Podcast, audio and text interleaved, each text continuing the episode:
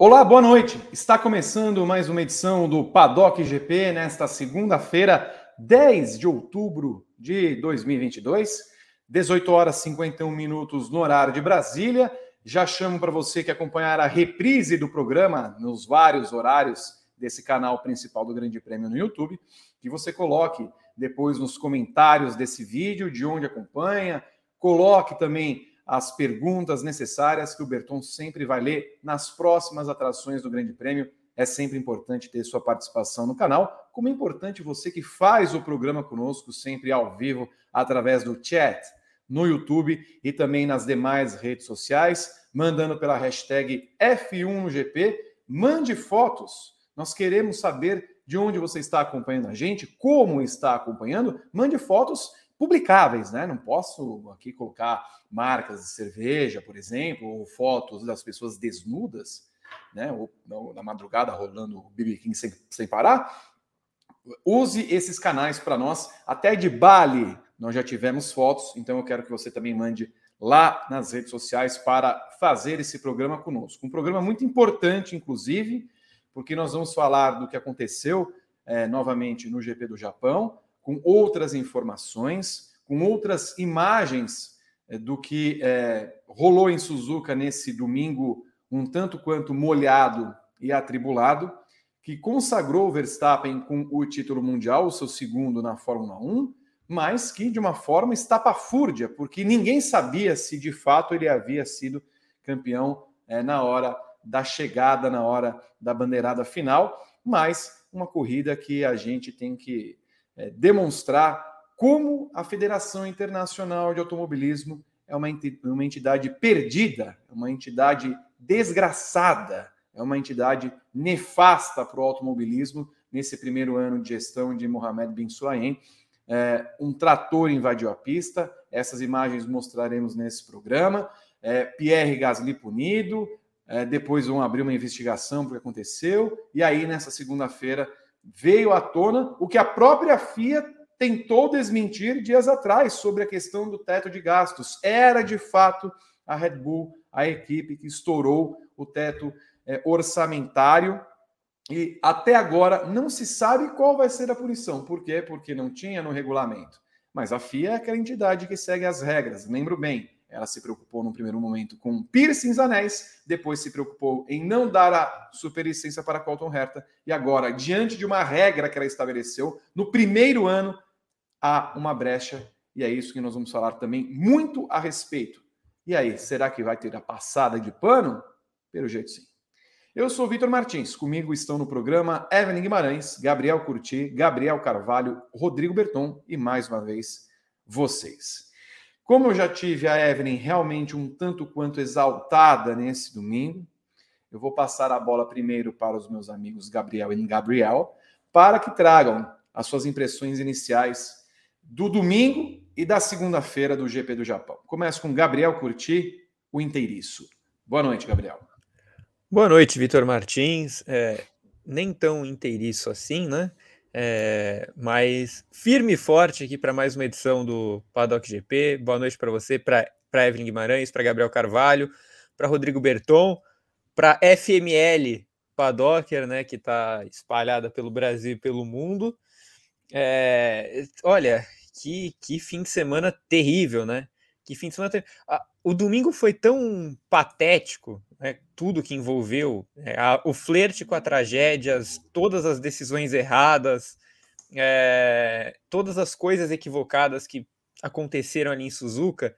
Foi tão, tão complicado esse domingo que a gente quase nem lembra que no fim de semana teve, por exemplo, decisões erradas desde o sábado, né? O Verstappen deixou de ser punido no Q3.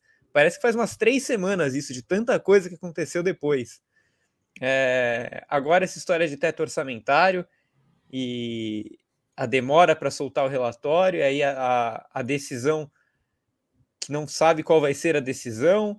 É, vai muito bem a FIA, vai muito bem a Fórmula 1, e, e, acho que a melhor forma desse campeonato desse campeonato terminar foi do jeito que terminou, não pelo Verstappen. Coitado, ele não tem nada a ver com isso e o Verstappen merecia uma coroação muito mais digna, muito mais brilhante pelo brilhantismo que ele teve esse ano. O Verstappen teve uma das atuações mais impressionantes da história da Fórmula 1 na temporada 2022. Um domínio para a gente colocar ali no, na, na, primeira prateleira de grandes domínios. Mas tirando ele, né, o resto, né, o entorno dele merecia esse final em que simplesmente ninguém sabia é, se ele tinha sido campeão ou não. E ele até ficou envergonhado de sentar naquela poltrona lá do campeão do mundo. Ele perguntou umas cinco vezes se era para ele sentar ou não. O homem que vai de Campinas a Diadema em 10 minutos, Gabriel Carvalho, traz as impressões iniciais. Olá, Gabriel. É, boa noite, Vi, boa noite, Eve, boa noite, Gá, Berton e também aos nossos padockers. É, eu fiquei fascinado que acho que, sei lá, desde o, desde o filme A Escolha de Sofia, porque assim, eu não assisti a corrida ao vivo, né? Eu fui pegar o VT ontem para ver umas 11 da noite. Mas desde o filme A Escolha de Sofia, eu não ficava tão puto com algo já sabendo o que ia acontecer no final, né? Então, enfim, é um fim de semana bizarro. Eu não vou dizer que eu tenho pena do Verstappen, porque normalmente eu não tenho pena de ninguém que é, que é mais rico que eu, mas eu quero saber o dia que o Verstappen vai ganhar um título sem que a gente tenha que ficar falando de outra coisa, tá ligado? Sem que tenha que falar de, de direção de prova, porque no, no, nas duas corridas onde ele conquista o título, tem outra coisa para tomar o protagonismo dele. E é triste, porque pô, foi uma das temporadas é, mais absurdas de qualquer piloto que a gente já viu na história da Fórmula 1. Uma temporada que nem terminou ainda, né? Mais uma performance excelente dele, mais uma corrida que infelizmente vai ficar marcada por uma FIA que é, tem regras é, ruins, né? Que é uma FIA que flerta com tragédia, uma FIA que ela não aprende praticamente nada com absolutamente tudo que aconteceu nos últimos anos e acaba, enfim, é o retrato de uma Fórmula 1 atual, uma Fórmula 1 onde a gente não fica falando de corrida, a gente não fica falando de piloto, a gente não fica comparando quem é melhor, quem é pior, a gente fica falando de direção de prova e de trator e enfim. A mulher que inspirou Fafá de Belém e Glória Groove, a vermelhaça Evelyn Guimarães, vem aí para trazer as suas pós-informações nesse mundo pós-moderno. Olá, Evelyn. Olá, Vitor Martins, Gabriel Curti, Gabriel Carvalho, Rodrigo Berton, a todos que acompanham o Paddock. Olha só, eu tenho informações, eu tenho informações é, interessantes de que, além de toda a pataquada, toda a pataquada que nós vimos, é, há, há, muitas equipes é, não sabiam que achavam que a corrida tinha mais uma volta ainda. Acharam que a FIA deu a, a, a corrida acabou antes do tempo e se prepararam para isso, inclusive a própria Red Bull. Então, assim, é, a, a, própria construção da, do, do, regulamento, que foi feito também, esses ajustes aí, é, que foram feitos no regulamento depois de SPA do ano passado, vários membros das equipes participaram das reuniões é, em que eles é, determinaram, né, tentaram ajustar isso da melhor forma para que fosse usado em um momento como aquele de spa ou coisas semelhantes nesse sentido. Só que na hora que isso acontece, ninguém sabe nada. Então, a FIA não toma frente para falar: olha, lembra que a gente escreveu isso, está aqui. Ela não faz isso, ela deixa deixa o negócio correr. As equipes estavam achando que é, havia mais tempo ainda de corrida, né? Porque existe dois, dois regulamentos, é, duas regras, na verdade, hoje sobre tempo limite é, de duas horas e tempo de evento de três horas. Então, assim, tem uma tem, tem duas coisas diferentes nisso, e as equipes estavam achando coisas diferentes sobre o que ia acontecer no final da corrida, além da questão dos pontos. Então a, a coisa estava confusa de, de fora para dentro, de dentro para fora, o que é absolutamente maluco que está acontecendo na Fórmula 1. E concordo com o que os meninos falaram, é uma pena que, de novo, o Verstappen não possa comemorar pleno o seu, o seu título mundial, porque sempre tem alguma coisa ali que, que vai ofuscar, que vai tirar um pouco é, da, da festa, não da festa dele propriamente, mas assim, é que a gente vai falar mais do que essencialmente o bicampeonato do Verstappen nesse momento. Trago a baila Rodrigo Berton, o homem que gosta de cervejas lager e traz as informações. Boa noite, homem que gosta de cerveja stout. Boa noite, Evelyn. Boa noite, Gá, Gabo, toda a família Padocker que nos acompanha aqui no Paddock GP. Bom, o Vitor já deu o recado, você vai dar o seu like, se inscrever no canal, ativar as notificações. Se você está assistindo ao programa depois, também vai dar o seu like é, e vai comentar aqui tudo é, pertinente ao programa, de onde você está falando, as questões da pauta do programa. E, Vitor, o YouTube ontem comeu duas mensagens. Ah, na verdade, ele mandou um superchat para antes do programa 1, do pré-corrida, do Rafael Batista. E ele falou para a gente caprichar nas, nas basófias, que ele vai estar tá ouvindo, que ele tinha passado domingo fora, mas que ele ouviu ontem à noite o programa. E o Marcelo também dando parabéns para a gente, que, dos, que ele é assinante há 23 meses. Aí o Alfredo, Alfredo do YouTube estava com fome ontem, deve ter pego do, do, do orçamento da, da, equipe lá, que furou o teto, e comeu as mensagens deles dois, só para registrar aqui. Eu volto já já. Muito bem, estou vendo aqui só de passagem uma informação sobre a Rocket. Ah, interessante. Dá para entender muito bem o que aconteceu com o Williams e com o pessoal na Indy esse ano com a AJ Foyt, porque Tatiana Calderon e J.R. Hildebrand não puderam correr. Daqui a pouco, ou amanhã, pelo menos no mais tardar, você terá as informações no Grande Prêmio. Eu vou ao roteiro porque temos muita coisa hoje, então vamos lá. Max Verstappen foi coroado como o campeão da temporada 2022 da Fórmula 1. O holandês da Red Bull venceu o conturbado GP do Japão, disputado em Suzuka no último domingo, e levantou o segundo título da carreira. O piloto dominou a corrida disputada no Japão e ainda contou com uma punição tardia dada ao monegasco Charles Leclerc da Ferrari, que caiu de segundo para terceiro lugar, impossibilitando que alcançasse Max matematicamente. Sérgio Pérez foi o segundo colocado, completando, portanto, a dobradinha da Red Bull. Gabriel Curti, o GP do Japão não se resumiu a isso se resumiu a muito mais. As mais de duas horas que ficamos assistindo a corrida, ao momento em que eles param no box e a gente observa que esperaram muito tempo pela corrida porque a pista já estava para pneus intermediários. O domínio do Verstappen nos pouco mais de 40 minutos, quando ele abriu meio minuto de vantagem para o segundo e terceiro colocados. Mas mais do que isso, nós falaremos daqui a pouco a respeito em específico do trator. De forma geral, o que você viu desse GP do Japão? É, eu acho que a gente tem que deixar a parte da direção de prova para. É, é, pelo menos a parte do trator para um capítulo especial, porque merece ser muito falado. Mas eu ia falar só da corrida, mas não dá para falar só da corrida sem englobar as coisas que aconteceram em relação à direção de prova, né? Então eu vou tentar separar por alguns tópicos. É, o primeiro foi algo, inclusive, que eu cheguei a escrever no meu Twitter umas 5 horas antes da corrida, mais ou menos.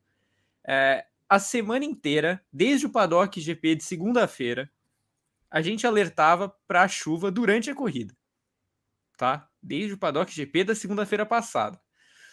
A semana foi se desenvolvendo e a chance de chuva na hora da corrida até, a, até o anoitecer só foi aumentando. Né? Na segunda-feira era em torno de 85%, quando começou o final de semana, ela já estava em 99. Todo mundo sabia que choveria do momento é, pouco antes da largada até a hora que escurecesse. Sabendo que isso aconteceria e contando que ela não, que a Fórmula 1 não corre mais com chuva, né, que já é algo que a gente né, pode cravar aqui, a Fórmula 1 não corre mais com chuva, é, ver que a Fórmula 1 não sequer cogitou antecipar a largada já é o primeiro ponto aí. É, e, e, me parece muito, a Eve até falou sobre isso é, no briefing, me parece muito uma categoria completamente de mãos atadas em relação aos seus acordos comerciais, para sequer ter cogitado uma coisa dessas. Uma coisa dessa que não seria uma coisa sem precedentes, tá? A Fórmula 1 em outras épocas já chegou a antecipar largadas, já chegou a levar classificações de sábado para domingo. No Japão, inclusive. O Japão é, um, é uma pista que é afeita a condições assim. Isso sequer passou pela cabeça de ninguém. É, foi chegando a hora da largada e puxa a vida, chuva. Né? Como, como a previsão dizia, o ano, é, a semana inteira choveu na hora da corrida. Choveu com gosto, choveu forte. É, aí tem lá a, a, largada, tem o acidente do Sainz, a bandeira vermelha, que era a pedra mais cantada do mundo. E aí vem de novo mais um capítulo da falência dos pneus de chuva da Fórmula 1 Né? Como a gente pôde observar, é, em duas voltas, Nicolas Latifi e Sebastian Vettel já estavam com pneus intermediários e já estavam mais rápidos do que os caras de pneu de chuva. Então eu deixo aqui minha sugestão para a próxima temporada que façam pneus de neve. Porque não vão utilizar, mas eles já não utilizam de chuva também, né? Então faz mais um pneu, né? Faz, faz mais um pneu só para falar que tem. Porque tá, tá, cada vez mais claro que o pneu de chuva existe por existir, né? porque ele não funciona, né? Ele não funciona. Ele aparentemente joga mais spray do que o intermediário, né? Ele atrapalha em todas as condições, ele é extremamente lento. E mais uma vez a gente viu que a Fórmula 1 só libera corridas quando as condições já estão para pneus intermediários é, que foi o que aconteceu. Da corrida em si, acho que a gente vai falar mais para frente sobre alguns personagens e tal, mas é, fazer rápidas pontuações sobre Verstappen e Leclerc, porque eu acho que eram os grandes protagonistas, né? O Verstappen porque podia ser campeão e foi, e o Leclerc porque em tese era o cara que poderia matematicamente pelo menos bater o Verstappen ainda nessa temporada. O Verstappen teve mais uma atuação absurda, absurda mesmo, e ele é ele é um piloto absurdo, ele é o grande piloto da Fórmula 1 na atualidade, e, e ele em chuva é uma coisa muito especial mesmo, assim, é, é, é, de se desfrutar ver o Verstappen na chuva, porque ele é completamente destemido, e, e mesmo com um caminhão de segundos de vantagem, ele continua forçando o ritmo, forçando o ritmo, porque ele sabe que o, o risco dele na chuva é, é mais fácil ele errar se ele estiver lento do que se ele estiver no limite, né? Ele conhece muito da condição de pista desse jeito. E foi uma atuação muito impressionante. A impressão que deu é que se a gente tivesse a corrida inteira, ele passaria para cima de um de, de, minuto em cima do. É, e sei lá, terminariam três ou quatro carros. Nós estamos com picotes de Gabriel Curti nesse momento. Veja, paralisado, está, é, está petrificado em nossa tela e teve uma queda. E caiu. Uma pena. Daqui a pouco volta Gabriel Curti para completar o seu raciocínio. Eu passo então para Gabriel Carvalho analisar esse prisma de Verstappen campeão nesse GP do Japão.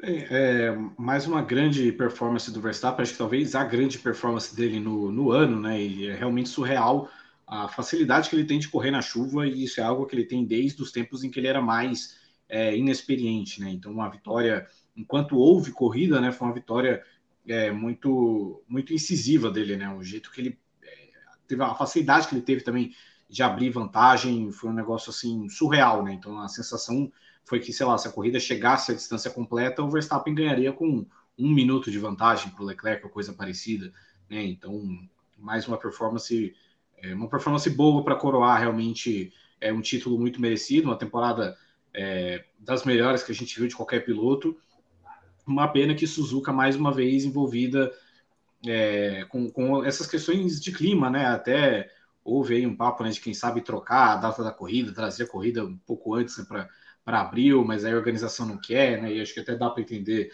não querer, porque há anos que, né, desde que da, da concepção do GP do Japão em Suzuka, é, sempre foi no fim do calendário, né? Mas ultimamente não está dando para aparentemente vai virar um resta um esse programa, né? Mas enfim, é, de qualquer forma, é, acho que não dá mais para a gente ficar todo ano, ainda mais numa Fórmula 1 onde tem essa questão, todo esse receio, claro, por causa da chuva, especialmente porque as chuvas que caem em Suzuka não são, é, não é aquela chuva seis da tarde em São Paulo, né? Apesar que a chuva de seis da tarde em São Paulo, ela, ela tem a capacidade de estragar um, o dia ali de todos os envolvidos.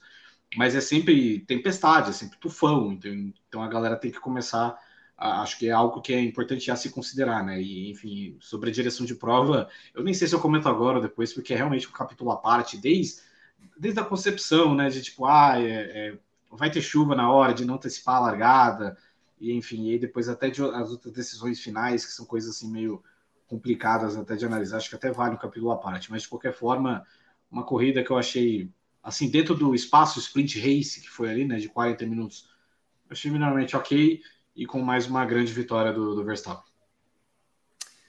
Testando um, dois, três, é, sucursal Curitiba. um, dois, três, vocês me ouvem bem? Testando 456, sucursal Brooklyn. Oi, oi, testando. Complete o raciocínio, sucursal Brooklyn. É, é só um rápido último comentário inicial né, sobre o tema, é, que também achei muito simbólico essa temporada que teve um Verstappen tão brilhante, acabar com uma atuação muito brilhante dele, é verdade, mas a gente o ano inteiro falou muito das falhas que a Ferrari teve também, que acabaram ajudando o Verstappen, né? Então, a Ferrari que quebra, a Ferrari que erra estratégia, erra, erra tática, e também que a, de uma Ferrari que tem pilotos que de vez em quando falham, né? E aí, na, na corrida do título do Verstappen, a gente viu o Sainz bater e o Leclerc cometeu um erro na corrida. Eu achei bastante simbólico.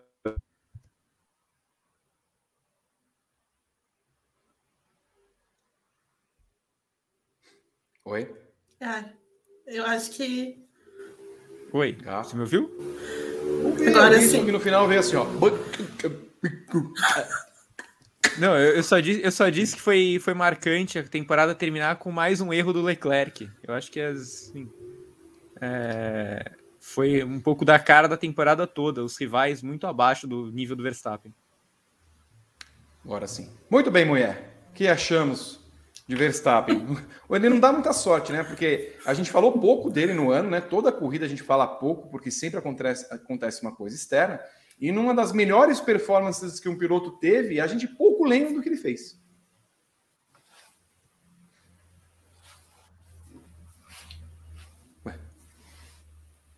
É verdade. Olha, Vocês estão me ouvindo tá bem? Tá tudo Estamos bem? Estamos tá com um delay. Onde você está? Na Austrália? Na Polinésia é Francesa? Porque... Não, é que assim, para mim você está picotando total. Então não sei se é aqui ou se é aí. É aí. É aí. Pois é, eu, eu, vou ter que sair e voltar de novo. Vocês me desculpem. É, Nós vamos chamar tá a Ana Furtado para fazer o programa. Eu já volto para falar do, do Verstappen. É, me perdoe. Tá normal, B? Não. Evelyn. Oi, oi, oi. Evelyn, você tá com delay.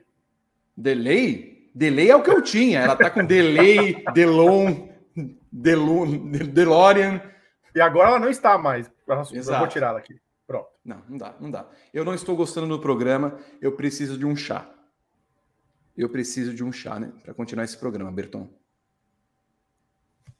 Você não tem na garrafa? Não tem, a garrafa não está aqui hoje. Mas enfim. Eu vou esperar, nós vamos esperar a Evelyn, vamos, é, nós vamos enrolar nesse momento porque senão nós vamos ligar para a mulher do Boninho para que ela faça parte do programa tal qual ela sempre fez nos anos em que esteve na Globo. É isso, Vitor. Eu vou ler superchat então, enquanto a Evelyn Então leia, inicia. daqui a pouco ela vem. O Anderson Moura mandou dois reais, falando que a pauta tem ao menos 10 minutos com Nicholas, o rei da chuva. Não, isso aí, daqui Silva... a pouco nós vamos falar. Ah, falamos bastante no briefing também. Quem não assistiu, assista e comente no briefing. Eusileia Silva, um ano e meio, como passa rápido. Ela que é a mensagem de assinante, 18 meses, Deusileia, no plano Gran Chelem, hein, Vitor? Gasly punido por ter razão, Verstappen sendo campeão sem saber, trator na pista em Suzuka, temporada flop da Fórmula 1, fim da W Series, só a nata das notícias. Cruzes. Uma mensagem bem otimista. Muito. O, o, o Lúcio da OU, ele odeia que eu fale assim. Quando do domínio supostamente genial não se deve a um carro desenvolvido além do permitido. Há poréns aí, por culpa da FIA. Título com asterisco. Abraço. Abraço. Bruno Correia, Mundial de peido na farofa. Um FIA, dois Ferrari. Que isso, Bruno? Isso. Que coisa feia, sabe? Um programa depois do programa católico que nós tivemos ontem, sabe, em falar dessas coisas aqui. Isso. É, um programa abençoado pelo Padre Marcelo. Homero Henrique, não tenho pena de quem tem mais dinheiro do que eu. Carvalho 2022, super me identifiquei. O Burrico Rompante, já começou Oktoberfest, nem vi a corrida. E aí ele mandou, todos, todo sapo pula, só saponete non, toda patachoca, só patatinha não. Eu acho que ele tá lá no Oktoberfest mandando superchat pra gente, Vitor. A patachoca é uma, uma, das músicas mais legais da patachoca, da Oktober. E tem tá. zig, zag, zig, zag. Ah, você é, é especialista, né? Eu esqueço. É. Eu esqueço desse detalhe. O Anderson Moura, F1 parece Brasil, orçamento secreto e tratoraço. E o tio Lulu, FIA derrubando os membros do Paddock GP. Tem um barril de chopp, que é muito grande para nós, muito pouco para nós. Oi, Evelyn, como é que você tá? Oi, Vi. Agora tá tudo, tudo bem? Ou tudo bem você? Você tá todo bonita é. hoje, Evelyn? Obrigada, Vi. Tá bonita, vermelhasca, vermelhusca, vermelhante, vermelhão. Vermelhão. Vamos, vamos fazer um teste só de novo? Vamos. Vamos. Eu acho que a FIA está me boicotando pelas coisas que eu escrevi sobre ela ontem. Uhum. Então, Você acho que foi uma, foi, uma intervenção né? da FIA. É uma desgraça, é. não é? A FIA. É uma desgraça, é uma desgraça, então, mas tudo bem. Depois ela intervém aqui no programa. Tá... Você... Vamos fazer um teste. Eve, quais são as cores da bandeira da Ucrânia? a disposição delas. Tem, é, tem isso foi também. um pouquinho difícil esses dias aí para o certo as pessoas ajustarem. Mas, mas, mas, mas, em defesa, em defesa do, do Berton, é, ele está trabalhando muito, né, né? É realmente, né? Quando você trabalha muito, você esquece a cor da bandeira da Ucrânia. Realmente é um, não, um, um fenômeno eu muito interessante. Eu não estava ouvindo o programa. Ele Fora. não estava ouvindo também. Pelo mesmo Fora programa que a Evelyn passou. É, é sempre assim. Tem uma, sempre uma desculpa ah, esfarrapada. Quando eu sou burro, pra... eu assumo. Quando eu faço burrada, eu assumo. Fora. A minha limitação. Evelyn, fala. Oi. Verstappen. Verstappen. É, então, como os meninos também, também é, mencionaram, né, essa questão do, dele sempre estar tá no meio de polêmicas, ele, essencialmente, ele não nesse final de semana, né, mas é, em 2021 foi a questão do safety car e tudo que, e tudo que decorreu daquelas decisões do, do, do Michael Masi, que aí acabaram tomando conta do noticiário mais do que o, o primeiro título dele naquela temporada absurda é, que foi ano passado, e, o, e ontem, né? É, ele cruzou a linha de chegada e não sabia que era campeão, né? Nem ele, nem a Red Bull. Então, o, o absurdo que foi isso. É, e só mais tarde que o, o Johnny Herbert chama ele e diz: então, campeão, né? A, os mecânicos dele já estavam falando alguma coisa durante a primeira, a primeira entrevista que ele deu, mas ainda não tinha certeza de nada, né? Então, assim, isso é um. É, isso é uma, uma falta de sorte gigante, né? Em que você não consegue comemorar ali dentro do carro, com a, com a equipe, a pleno e tudo mais. Mas tenho certeza que é, eles vão comemorar muito ainda depois, mas reflete muito do que vem sendo a FIA, né? Não só é, é, esse ano, mas esse ano especialmente é a, é a pior direção de prova que a Fórmula 1 já teve na história assim, não, não tem comparação. É, ano passado foi mais uma, um, assim, foi uma incompetência, mas foi muito em função da pressão que se fez por causa daquele campeonato e tal. Você pode até colocar isso na balança, mas esse ano não. Esse ano tá, tá bem complicado e acabou que reflete um pouco né, esses problemas, essas atrapalhadas. Agora, o Verstappen, assim, ele não tem nada a ver com isso né? Como não teve também no ano passado, quando ele é, venceu o Hamilton naquela, naquele finalzinho de, de corrida, né? Então, assim, ele fez uma temporada muito boa, muito inteligente, muito cerebral, principalmente, tentando é, entender as fraquezas dos seus adversários, tirou proveito de tudo, absolutamente de todas as situações é, que, que, que, que, se colocaram na frente dele, né? Ele até, ele até fala uma coisa interessante que ele percebeu que o bicampeonato vinha naquele erro do Leclerc na França, né? Depois que o Leclerc sai ali na França, ele já entende que a coisa vai vai pesar mesmo pro, a balança vai pesar para o lado. Deu corrida saindo é, de décimo, de décimo quarto, de sétimo, é, venceu em condições adversas, venceu em estratégias diferentes. Então, assim, é, é uma temporada muito grande mesmo do, do Verstappen, que coroa uma coisa que basicamente parecia que era muito nítido desde quando ele estreou na Fórmula 1, né? Estreia muito jovem, mas sempre mostrando esse talento, mostrando essa habilidade, passou por uma por uma fase em que ele cometeu muitos erros, né? É, e, e, e acabou perdendo um pouco o fio da meada em alguns momentos, mas retomou as rédeas e aí é, e isso a partir de 2018, mais ou menos, ali depois do acidente em Mônaco, ele realmente é, tomou um trilho muito importante na carreira, e mesmo quando ele não tinha carro suficiente, né? Mesmo quando a Mercedes estava muito superior, ele era o único a, a bater de frente, a tentar vencer e vencendo a Mercedes. Então, assim, é, essa forma que ele está hoje vem sendo construída desde esse, dessas temporadas aí, coroa de fato é, uma temporada absurda, é, ridícula, como diriam por aí, de Max Verstappen. Eu tenho a impressão que vocês vão ter a opinião é, geral de que é uma das melhores temporadas que um piloto fez na Fórmula 1, correto? Sim. Sim? Pergunta então, assim, talvez de sopetão para vocês. É, esta temporada de Verstappen, Gabriel, Gabriel e Evelyn, ela é comparável a que temporada dos grandes pilotos da história? Digo, a gente sempre faz uma comparação, por exemplo, com a temporada de 2004 de Schumacher. Foi uma temporada chata, não sei o que mais, mas ele varreu a temporada. É, é possível a gente fazer isso com o Verstappen também?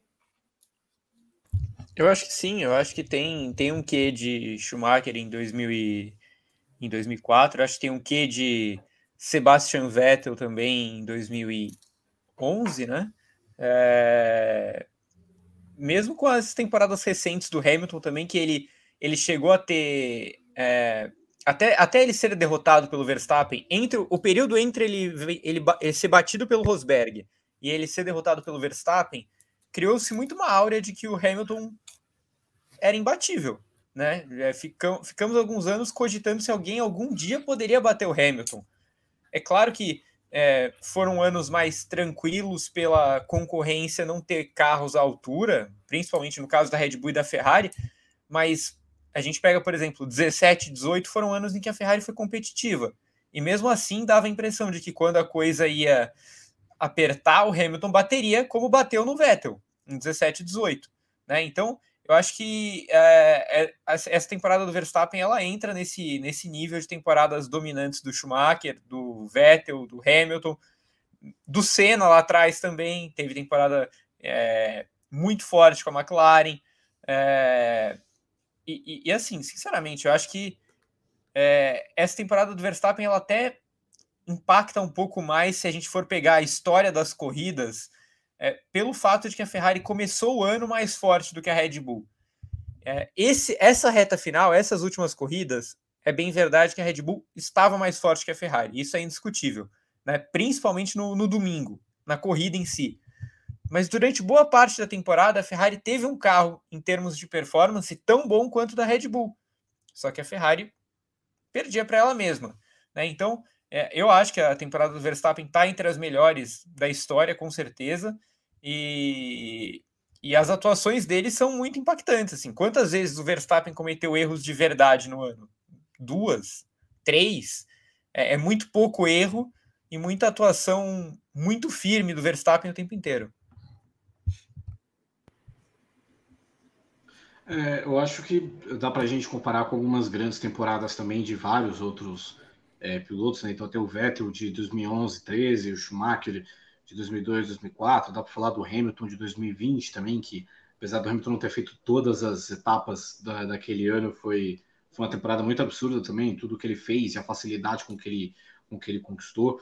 Então, realmente, de, qualquer forma, é uma temporada assim. É, do mais alto nível, né? Um cara que, se não fossem os problemas é, mecânicos, a impressão é que ele poderia ter terminado no pódio quase todas as etapas da temporada. Acho que as únicas corridas onde a gente realmente sentiu que o Verstappen foi mal mesmo foi agora em Singapura, né? Foi uma corrida que, enfim, ele teve um nervosismo um pouco maior e tudo mais, por toda a situação que já tinha acontecido é, no sábado. Então, assim, um nível de atuação é, excelente.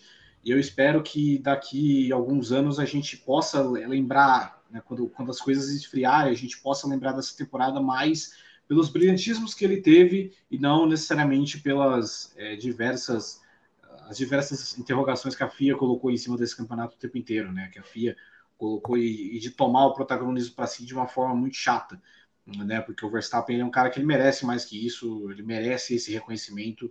Né? É uma temporada que acho que ela coloca, ela tem tudo para colocar o Verstappen num patamar da gente pensar que, que ele tem condições de, de ganhar cinco, seis títulos também, sabe? Eu acho que é um tipo de, de uma resposta muito importante esse ano a respeito de do quanto que ele vai estar na prateleira dos grandes na história eventualmente.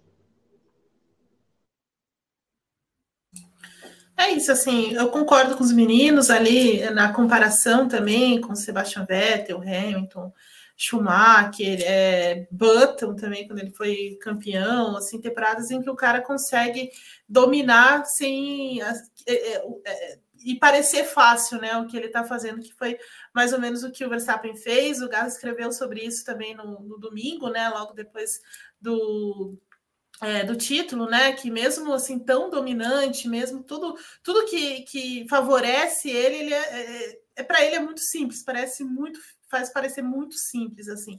Mas ele, ele teve atuações muito importantes nesse ano, né? É, o que o Gas citou ali também com relação a Ferrari, né? Então a Ferrari começa o ano muito melhor que a Red Bull. A Red Bull quebra na primeira, na primeira etapa do ano, né? Depois quebra de novo na Austrália. É, e, ele, e ele consegue retomar isso com atuações importantes. É, em Imola, por exemplo, em Miami. Então, assim, tem algumas corridas que ele larga atrás, né? Ele não larga na pole, mas ele ganha a corrida no domingo, é, ajudado algumas vezes pela própria Ferrari, porque ou o Leclerc erra, ou a Ferrari erra na, na estratégia, ou quebra, alguma coisa assim, mas ele tá ali, né? Ele tá ali pronto para aproveitar esses. É, esses vacilos, né? E nessa segunda parte de temporada ele tem sido muito perfeito, quase perfeito, né? Talvez a Singapura seja a nota baixa da, da temporada, o descarte, digamos assim, que ele pode se dar o luxo de ter uma, uma corrida mais ou menos assim, é, em virtude do que aconteceu mais no sábado do que do, no, no, domingo, assim. Mas é um campeonato muito mais longo, né? Esses que a gente está vivendo, né? Muito mais longo que 2004, é, até do que os campeonatos do, do, do Vettel. Então, assim, você precisa também saber lidar bem, bem, com isso, com a pressão, com a ansiedade de, olha, tá cada vez mais perto e tudo mais. E eu acho que ele faz muito bem isso. Uma das características mais importantes do, do Verstappen é que ele consegue controlar os nervos, né, nesses, nesses momentos. Ele é muito frio, é muito cerebral, assim. É, ele não dá ele comemora as vitórias, mas as vitórias não são assim, ah, ele não chora no pódio, não é uma coisa épica, histórica, nada disso, né? Ele leva uma coisa depois da outra, sem muito.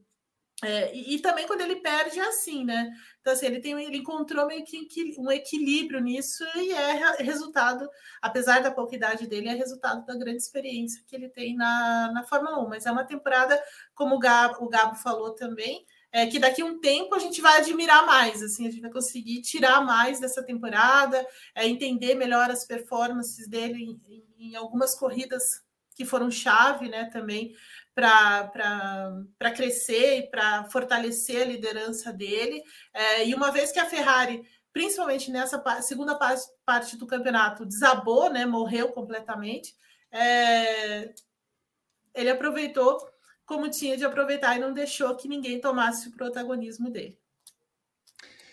Para o Berton usar depois em vídeos curtos nas demais redes sociais. Então, sejam sucintos na resposta que farei da pergunta. Vocês viram os últimos dois anos de Verstappen, a disputa que ele teve com Hamilton, a não disputa que ele teve basicamente com ninguém e como ele tem se comportado. A pergunta é a seguinte: observando quem está no grid hoje, exceto Hamilton, e observando quem são os pilotos que estão por vir na Fórmula 2, 3 e adiante, está alguém para chegar e desbancar Verstappen ou não?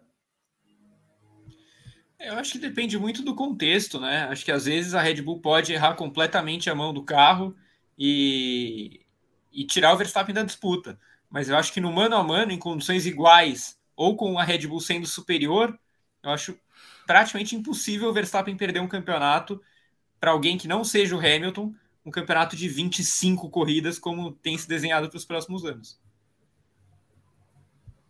É, eu também acho que assim, são coisas que elas vão depender muito de, de, contexto, né? Porque a Fórmula 1 é um negócio muito complicado de você cravar futuro, né? Porque eu acho que imagino que ninguém também achava que é, todo mundo achava que o Alonso seria imparável, talvez depois de 2006, e o Vettel também seria imparável. Eu acho que ninguém, 10 anos atrás, ia pensar na possibilidade do Hamilton ser o maior de todos os tempos. Então, assim, só o futuro irá dizer, né? Mas em termos de velocidade pura, de contexto competitivo puro, sem ser o Hamilton, e, e assim, tem que ser o Hamilton de 2021 para baixo, o Hamilton de 2022 não tem condições de, de competir com, com esse Verstappen de agora. Sem ser o Hamilton, acho que vai ter gente que vai ter um dia bom ou outro que vai conseguir bater, como é o caso do Leclerc, como ele teve alguns esse ano, como pode ser o caso do Russell, mas fora isso, muito difícil de alguém bater o Verstappen. É verdade, eu concordo com os meninos. Eu acho que falta um pouco. É, é, a gente precisa entender esse contexto, é, esse regulamento, o carro e tudo mais. Então, assim, em condições mais próximas, digamos assim, do que aconteceu no ano passado, Mercedes e Red Bull, por exemplo, é, não sendo o Hamilton é um pouco difícil, né? Porque esse ano provou que o Leclerc ainda não está pronto para disputar um título é, mano a mano. O, o Carlos Sainz ainda não está pronto. O Russell é um cara que pode é, tomar alguma frente na Mercedes, assim, mas ele ainda precisa de mais tempo, né? Então, assim, ainda precisa de um, de um de uma quilometragem, digamos assim, mas ele é um cara que pode é, conseguir tem, ou bater o Verstappen, ou bater ou uma coisa mais mano a mano, se a Mercedes permitir, né? Se a Mercedes tiver um carro melhor, assim talvez ele com algum mais um tempo a mais de, de, de, Fórmula 1 dentro da Mercedes possa conseguir bater de frente, mas assim, é, fora isso, acho muito difícil que alguém consiga encarar o, esse Verstappen que a gente está vendo na pista agora. E eu completo. É, Leclerc e Russell, por enquanto, são escada. Os demais nem se considera. O que vem por aí de Fórmula 2, Fórmula 3, difícil. Então, se a Red Bull fizer carros bons, Verstappen engata uma sequência aí que vai nos permitir, lá no briefing, no Paddock GP de 2028 e 2029, falar que ele vai ser o maior de todos os tempos. E você, coloque aqui nos comentários desse vídeo a respeito disso. Há alguém hoje que consegue no mundo ser tão bom piloto com Verstappen que consiga bater de frente com o piloto da Red Bull? Se inscreva no canal, ative as notificações, compartilhe esse vídeo, sempre é muito importante para nós. Muito bem, vou aqui para o meu roteiro, para a sequência do nosso programa, cujo tema é, é FIA flerta com tragédia em Suzuka. Após o acidente de Carlos Sainz ainda na primeira volta, a direção de prova acionou a bandeira vermelha por entender que a chuva tinha apertado e tornaria a corrida perigosa. A grande surpresa é ver que um trator entrou na pista para resgatar o carro de Sainz, ainda com todos os carros em pista, apenas segundos depois de a bandeira vermelha pintar. Pierre Gasly da AlphaTauri tinha acabado de fazer um pit stop e retornou em velocidade mais alta que a dos concorrentes e se assustou com o trator esbravejando no rádio. O francês acabou punido em 20 segundos, enquanto a FIA dizia que iria analisar a situação. Ao final da prova, também houve confusão em relação à distribuição dos pontos. A corrida teve menos de 75 das voltas completadas e o consenso era de que Verstappen receberia 19 pontos pela vitória e não 25, depois que o regulamento foi modificado após Spa 2021. A surpresa foi quando todos descobriram que a nova distribuição de pontos, criada após esta corrida, valia apenas para corridas que se encerravam em bandeira vermelha. Pergunto a vocês e vou começar com Gabriel Carvalho dessa vez. O que resta para a FIA realizar uma mudança geral, Gabriel? Bom, acho que do jeito que as coisas estão acontecendo, é, resta a FIA perder dinheiro, resta acontecer alguma alguma hecatombe, alguma catástrofe de um nível tão grande, que pode ser, quem sabe, uma morte, que faça a Fórmula 1 se desvalorizar, que ela vá perder é, acordos comerciais, que ela vá ter uma imagem um pouco danificada. Né? Se a gente pensar, por exemplo, nos anos é, 50, né, quando teve o famigerado, a famigerada tragédia de Le Mans, que eventualmente o automobilismo passou a ser banido na Suíça, né? Eu acho que tá, tá faltando isso, né? Tá faltando essa cena de acontecer do automobilismo ser banido em algum país para a FIA realmente tomar jeito é, a respeito das suas coisas. Então, enfim, é, é muito curioso porque é uma sequência de fatos, né? A gente precisa lembrar que o GP da Itália é, tinha também um caminhão dentro da pista para tirar o carro do Ricardo, e é bom a gente lembrar que o De Vries quase bateu nesse caminhão. Né? Na corrida que a gente lembra que eles não quiseram dar a bandeira vermelha e tal, porque, enfim, não tinha danificado nada tal, enfim. É, depois, agora em Singapura, se eu não me engano, teve algum. Eu não lembro se foi um safety car ou um safety car virtual, que eles deram depois da bandeira verde quando ainda tinham é, fiscais dentro da pista, né, recolhendo peças, se não me engano, do acidente do, do álbum. Então, ou seja, não é simplesmente um negócio que aconteceu agora, é, é uma sequência de três corridas com, com erros grotescos e que a gente tem o principal deles agora, que é um erro que, enfim, a, a mensagem do, do, pai do Júlio Bianchi, né, que ele fala né, sobre é, de não ter respeito à memória, eu acho que diz muito sobre o que é esse tipo de erro. É basicamente você flertar com o desastre, basicamente você, inclusive não vale só para a Fórmula 1, né, mas para a vida em geral, né? Você não aprender com os erros do passado e flertar com um grande desastre, né? Você negar tudo aquilo que aconteceu e, e, e de cabeça nesse grande desastre. É, então, enfim, é inacreditável, sabe? Numa pista que já é uma pista assim que a gente precisa contestar um pouco o quão segura Suzuka é para a Fórmula 1. Né? Eu acho uma pista que ela tá é, não só para esse acidente do Sainz, mas há um tempo eu já estou vendo que é uma pista muito estreita, que esse tipo de acidente é muito mais recorrente a acontecer lá, do carro é ricocheteado e volta para a pista. Então, acho que a gente tem que já começar a discutir é, o quão importante deveriam ter algumas reformas ali dentro do Suzuka Segundo, de você colocar um trator em meio à pista. E assim, poderia ser uma pista, poderia estar 40 graus, poderia estar um sol torando em Suzuka. Você não pode colocar um trator na pista com um monte de carros ali, ainda mais uma pista que ela é estreita, uma pista onde as áreas de escape em alguns trechos são pequenas. É, enfim, e aí acontece toda, toda essa situação que a gente viu. E assim, até uma opinião que talvez vocês não vão compartilhar comigo, mas eu acho que o Gasly estava errado, tá? Eu acho que o Gasly estava realmente andando acima da velocidade que deveria se andar até num, num, período de bandeira amarela, num período de safety car. O problema é que, um, a direção de prova não determina uma questão de delta ou qualquer coisa assim.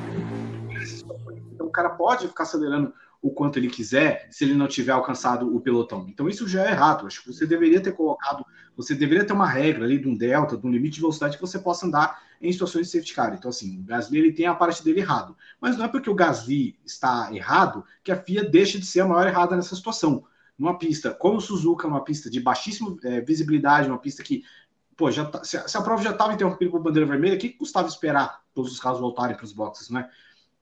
Então, enfim, é mais uma vez a FIA flertando com, com desastre, né? Sei lá, eu, não, eu fico me perguntando que, novamente, ainda mais toda essa galera, o próprio Gasly, que é um cara que é, viu um amigo dele recentemente morrer em pista, o que que pensou, o que que pensa o Leclerc quando ele olha uma cena dessas? O Leclerc, claro que ele era meio que apadrinhado pelos Júlio, pelo Júlio Bianchi, eles tinham uma, uma história muito é, próxima, né? Eles tinham uma relação muito próxima.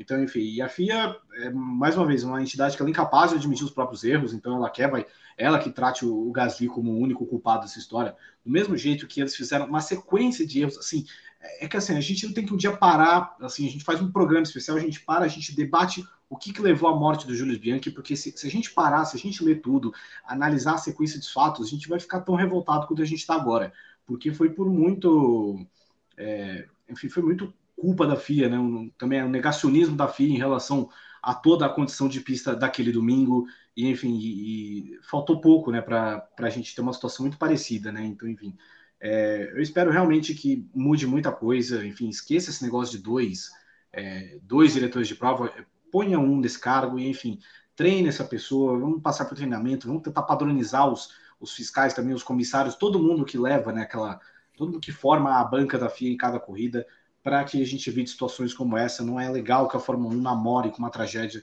do jeito que namorou. Evelyn Guimarães, uh, você escreveu Opinião GP. Gostaria que você discorresse um pouquinho mais sobre o texto que está lá no grandepremio.com.br sobre a tragédia a desgraça e como acabou ofuscando na ponta final o título de Verstappen, mas concentremos no que a FIA está fazendo na condição de entidade que regulamenta o automobilismo e a Fórmula 1 em específico. Incompetência, né? Acho que incompetência assim abrange muito do que ela do que ela tem feito nos últimos né, nessa temporada especialmente. É, essa ideia do revezamento dos, do, dos diretores é absurda. É, inclusive era Eduardo Freitas, o, o, diretor nesse final de semana. É, E, e, o que aconteceu ontem é, é, flertar mesmo com a tragédia, é reviver aquele, aquele GP de, do, do Japão de 2000, 2014, sabe? É, você colocar, você permitir que o trator entre na pista numa visibilidade é, baix, baixíssima, como estava, é, dá uma agonia até de ver os carros é, andando naquele, naquele momento, né? Em que você não, não vê nada, só, luz, só as luzes mesmo e de repente é, você entra numa curva e tem um trator lá tirando um, um, um outro carro. Não faz nenhum sentido isso. É, a FIA, que deveria zelar pela segurança dos pilotos, ela foi completamente negligente. Né, incompetente, é, assim, é aterrorizante ver o que, que a, a, a FIA fez naquele momento. É, existe regras para velocidade atrás do, do, do, safety car, existe esse delta, é, ele não é claro, essa é a questão, ele não é claro para que o quanto você pode é, desenvolver de velocidade, o quanto você pode fazer, se você está longe, se você está perto do pelotão, isso tinha que ser melhor é, conversado com os pilotos, é, mas não é, né? Não é, é, nesse sentido. E o, e o Gasly chegou ali e tinha aquele, aquele trator e é absurdo, né? E, e, o, e o George Russell fala uma coisa interessante depois da corrida, que ele diz o seguinte, que assim, é, esses dois incidentes são diferentes. Você não pode tratar tratá-los da mesma forma. Então você não pode tratar um, um, trator na pista naquele momento e a velocidade do Gasly. São coisas completamente diferentes. Né? Então, já, o erro da, de, de, de entender a situação da FIA já começa aí. E outra, a bandeira vermelha deveria ter sido dada no momento em que o, o, o Sainz bateu.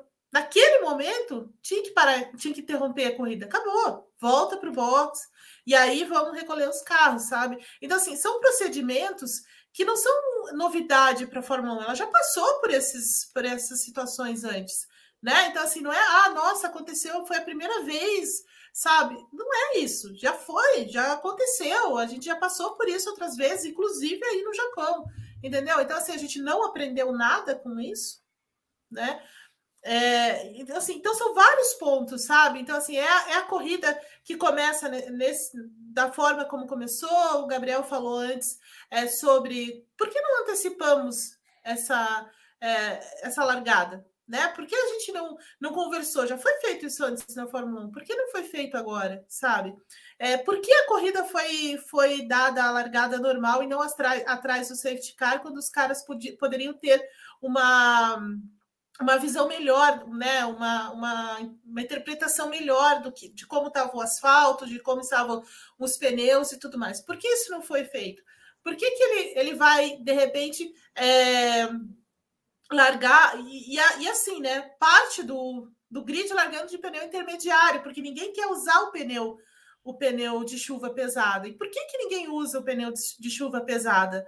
Né? Existe alguma questão com pneu de, de, chuva pesada? Aí vai a Mariana Becker durante a, a transmissão da televisão aqui no Brasil e pergunta para o chefe da Pirelli e ele fala que ninguém, ninguém aceita testar o pneu de chuva pesada. Então nós temos um problema aí né? Então, assim, então são vários itens que você vai começar. Aí tem um acidente na largada. A corrida, ah, será que a gente vai parar a corrida? Será? Tá, pega o caderninho lá.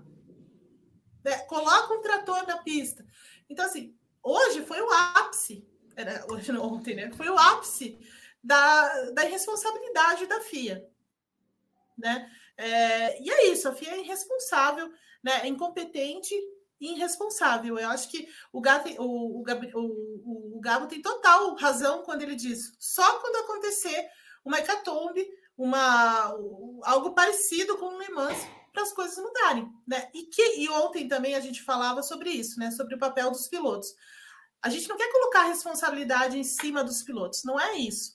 O que a gente quer, o que, o que a gente gostaria de ver é que eles também se posicionassem sobre isso também viessem a público e pedissem uma mudança, sabe? Também chegasse, olha, isso está errado, né? Nós estamos aqui arriscando a vida. Vocês lembraram do, do Leclerc, que era muito amigo do, do, do Bianchi, o Pierre, o Gasly e tudo mais. É, mas é, esse era o momento de, de, de chegar lá e, e, fazer um protesto mesmo contra é, o que está acontecendo. Nesse ano, né? Eu, acho que os pilotos têm muito a falar sobre o que está acontecendo, porque praticamente todo mundo reclamou desse trator. O, o, Verstappen falou sobre isso. Ele falou: olha, eu era o, o primeiro da fila, então para mim a, a visibilidade não estava tão ruim. Mas eu imagino quem estava atrás, mais atrás. E ele foi perguntado sobre os pneus é, de chuva pesada. E ele disse: os pneus não funcionam. O Vettel já tinha dito isso antes, que os pneus não. O Vettel falou isso em Mônaco, né? É, se, se, eu bem me lembro. É, os pneus não funcionam. Né? Então, assim, de Mônaco até agora, estamos com pneus que não funcionam. Então, para que, que a gente tem esses pneus de chuva? Sabe? E é isso que a gente fala, é, quando a gente pede que os pilotos falem, é sobre isso também, sabe? Que eles também se posicionem sobre isso, também tragam essas questões a público, principalmente, porque talvez seja uma forma de mudança também. Gabriel Curti, e daqui a pouco nós vamos passar, o Berton, o vídeo que temos do nosso público. Olha, é, eu não tenho muito a acrescentar o que eles falaram, acho que é, eu, eu, só, eu só penso um pouco nessa questão que, que os dois citaram de da hecatombe que precisa acontecer, né? E eu fico me perguntando, será que a morte de um piloto não é uma hecatombe, né? É, eu, eu, acho que a morte do Bianchi deveria ter ensinado muito mais do que de fato ela ensinou. Ah, beleza, entrou o halo e, e de fato é muito importante. O halo salva vidas. A gente tem visto pelo menos uma vez por ano isso acontecendo. É, mas não é só porque agora você tem o halo que você vai desligar de outras questões. Né? Essa questão de ter um trator na pista, eu acho que o, a, a, tem várias declarações boas nesse, nesse, nessa história toda, mas o que o Alexander Wurz, presidente da Federação dos Pilotos, da Associação dos Pilotos, falou, é, ele é certeiro. Ele é certeiro. Ele, ele é rápido e certeiro. Precisamos discutir tratores na pista. Não pode. Foi, foi esse o tweet que o Alexander Wurz fez, né? Porque é, a gente vê muito disso acontecer, né? Ah, não, vamos, vamos. A FIA fez isso, inclusive. A FIA abriu uma investigação para ver o que pode ser feito. O Wurz vai no ponto não tem que investigar nada, não pode. Não pode, não precisamos falar sobre nada. Não pode acontecer. Não pode acontecer. É, é, sobre o Gasly, rapidamente, eu, eu, concordo com o Gabo, eu acho que talvez é, o, o, tenha faltado bom senso para o Gasly, talvez, porque ele estava rápido demais. É, mas, de fato, como a Eve citou, né, você tem um delta a seguir, e direto a gente vê pilotos que acabam é, colidindo, tendo que parar, em velocidade mais alta para atingirem o pelotão. Né? É, é, absolutamente normal isso. É o que o Gasly estava fazendo. Ele, ele, ele, nem bateu, né? Voou uma placa de publicidade no bico dele, ele parou, fez o pit stop e tentou voltar para alcançar o pelotão, porque ele não sabia que a corrida ia parar. É, mas a FIA usa o Gasly como se ele estivesse acelerando daquele jeito em, em, bandeira vermelha. E não é verdade. Não é verdade.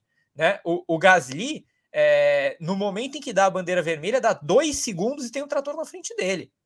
Né? Então, como é que ele ia desacelerar e, e, e, parar de correr em dois segundos vendo um trator na frente dele? Né? Sendo que você não enxergava um palmo à sua frente.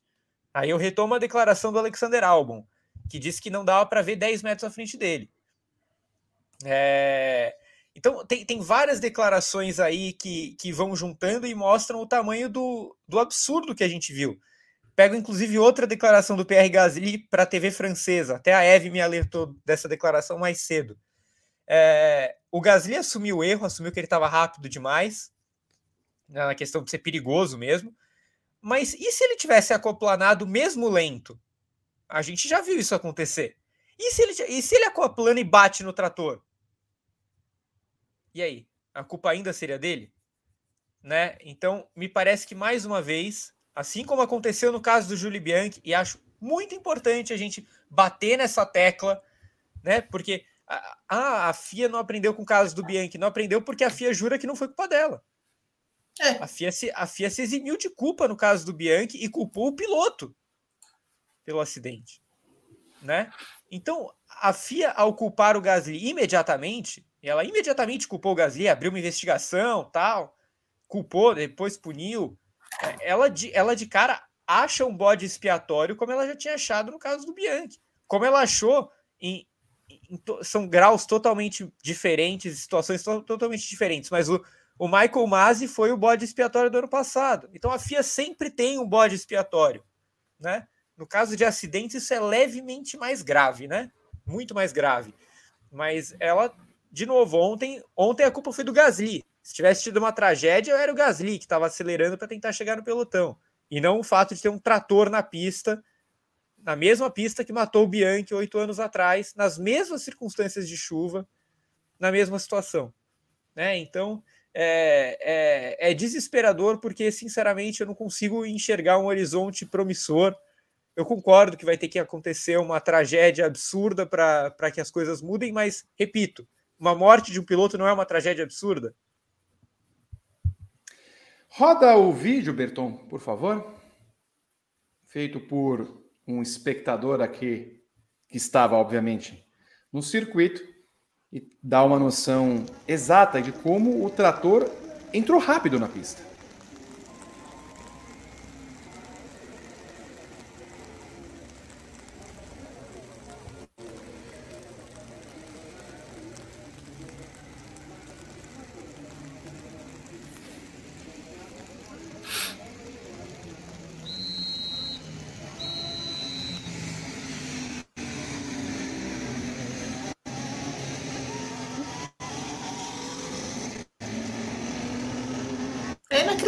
Inacreditável isso. Desculpa, assim, inacreditável. E notem como passa perto o carro, né? Porque a pista é estreita, como bem lembrado. Sim.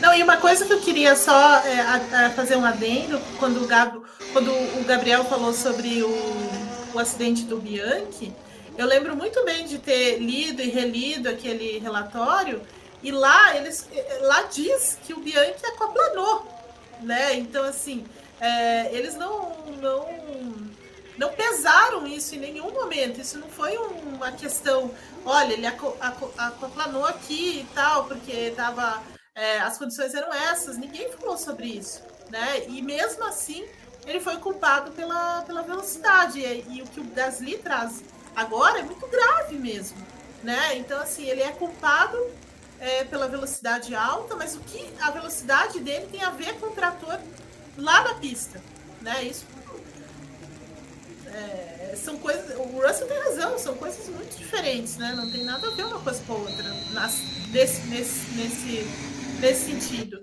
É, e o Martin Brando ainda falava, o, o, Jason Button, na verdade, falava na, na, na transmissão que é, nenhum outro tipo de veículo ali é, tem que estar na pista no momento em que o carro de Fórmula 1 está passando. Mais uma vez, é, a irresponsabilidade aí dos comissários. Sim. É, deixa eu trazer alguns pontos importantes em relação a tudo que vocês falaram. Sobre o Pierre Gasly em específico, embora até ele mesmo reconheça que ele estivesse em alta velocidade, eu quero lembrar que esse ponto da pista é, vem depois do grampo, que é o trecho de menor velocidade do circuito de Suzuka. Então, naturalmente, ele passa ali com uma visão cega, né? Porque você tem toda essa proteção que vai até o final do, do grampo, e ele já vem naturalmente em baixa velocidade para os padrões da pista e em pista molhada, que diminui ainda mais velocidade e sabidamente como estava na questão toda, já em regime do safety car. Eu imagino que para esse trator ter sido acionado, alguém deve ter falado para ele. O trator, o motorista do trator em si, não deve ter chegado. Ah, eu vi um carro ali e saiu. Porque não sei se é uma determinação geral da FIA, até porque nós precisamos entender isso. Se há alguma determinação não, verdade, nova. Ah, perdão, Vitor, só, só fazendo. Existe, assim, dentro do regulamento, é, o, o, caminhão de resgate só pode sair do seu lugar, assim como a, a, os comissários, mediante a permissão da direção de prova. É a direção de prova que manda a comunicação, porque supostamente eles estão olhando o que está acontecendo na pista, entende? Então, assim, Sim. a permissão para que o carro saia do lugar e vá até o, o local para o resgate, ela vem diretamente da direção de prova. Está no regulamento isso. Que é, então, é exatamente esse o ponto que eu ia falar, Eve, porque a não ser que tenha mudado desde o GP da Itália e colocaram uma regrinha nova lá que ninguém viu a linha 32, parágrafo 3, versículo 14, com Cristo e por Cristo, isso daí é uma regra, né? Porque assim, eu não imagino que o, que o motorista do trator, o piloto de trator, tenha autonomia suficiente para entrar na pista do nada, achando que vou ser o salvador da pátria e do nada vou entrar ali para resgatar um piloto que para à minha frente. Alguma instrução ele deve ter recebido.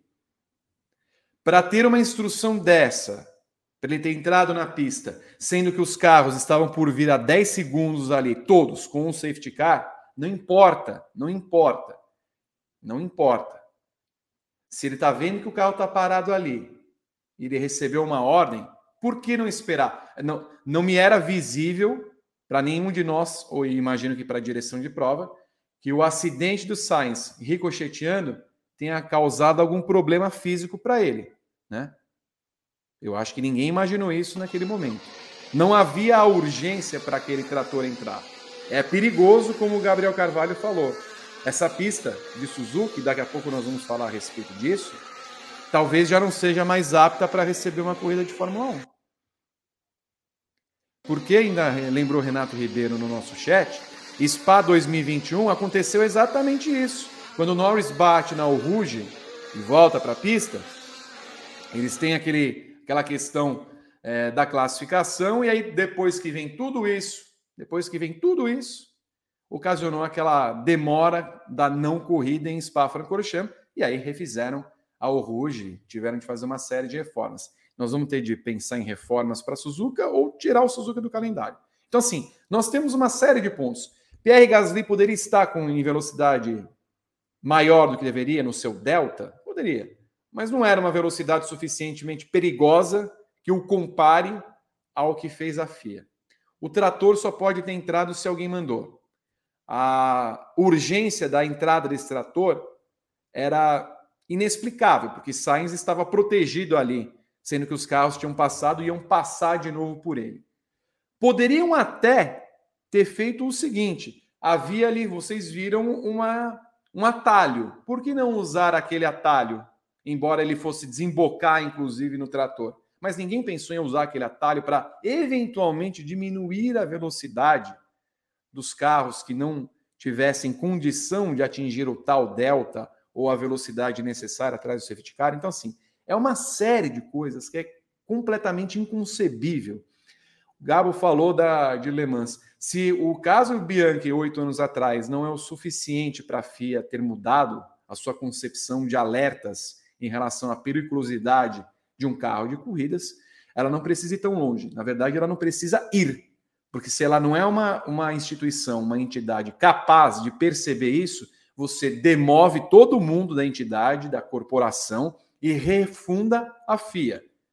Põe a FIAB, a FIAC, a FIAD, vai colocando letras, mas acaba com essa entidade, acaba com essa entidade e vamos começar uma nova.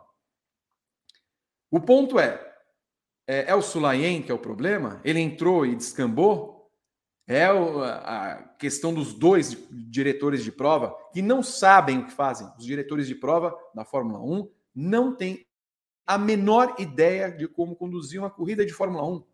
E não é questão de tirar um para ficar outro tanto o Dudu quanto o Nils não têm condições, se forem 24 etapas, de conduzirem uma corrida de Fórmula 1. Não tem, eles não têm conhecimento, eles não têm técnica. Isso não significa, como falamos ontem, que nós temos saudade de Michael Masi. Simplesmente não, não é porque um é ruim, é que o outro pior é, faz com que o outro tenha de voltar. Não tem mais condição de seguir uma categoria como essa. Não tem. Eles não sabem regras, é, entendo quando os chefes de equipe que se sentaram para fazer as regras, pelas declarações que eles tiveram, assim: gente, nós combinamos uma coisa, chegou no regulamento, colocaram um adendo nesse regulamento que nós não percebemos, e daí nossa dúvida em relação ao que aconteceu na corrida do domingo. Porque ninguém sabia se valiam 25 pontos, 19 pontos, 2 pontos, menos pontos, ponto aqui, ponto acolá. E aí tanto não sabia, porque se soubesse, a FIA teria colocado na hora a tarja. Max Verstappen, campeão mundial de Fórmula 1. Demorou. Demorou. Não sabia. A não ser que a FIA não tenha avisado a, o GC da Fórmula 1, eles não tinham combinado entre eles que poderia acontecer isso. Porque também tem isso. A FIA e a Fórmula 1 estão numa guerra tamanha que elas não se conversam. Não se sabe o que acontece. Não tem ideia do que acontece. Então, reúne tudo nesse momento. A Fórmula 1 hoje é um subproduto. A FIA transformou a Fórmula 1 numa catástrofe em termos de entretenimento, em termos de competição, em termos de gestão de esporte. A gente veio de um campeonato como aquele dez meses atrás, não parece que é a mesma coisa. Embora com os problemas que tenham acontecido na última etapa. Mas parece outra coisa. Nos parece que nós estamos vendo uma outra coisa, uma outra gestão de Fórmula 1. Né? Tanto na gestão de Stefano Domenicali barra Ross Brown, quanto na gestão de Mohamed Bin Sulaim. A Fórmula 1 hoje, e recebemos várias mensagens. Tem um, tem um comentário, até me permitam ler, vou pegar rapidamente, ver se eu consigo achar aqui.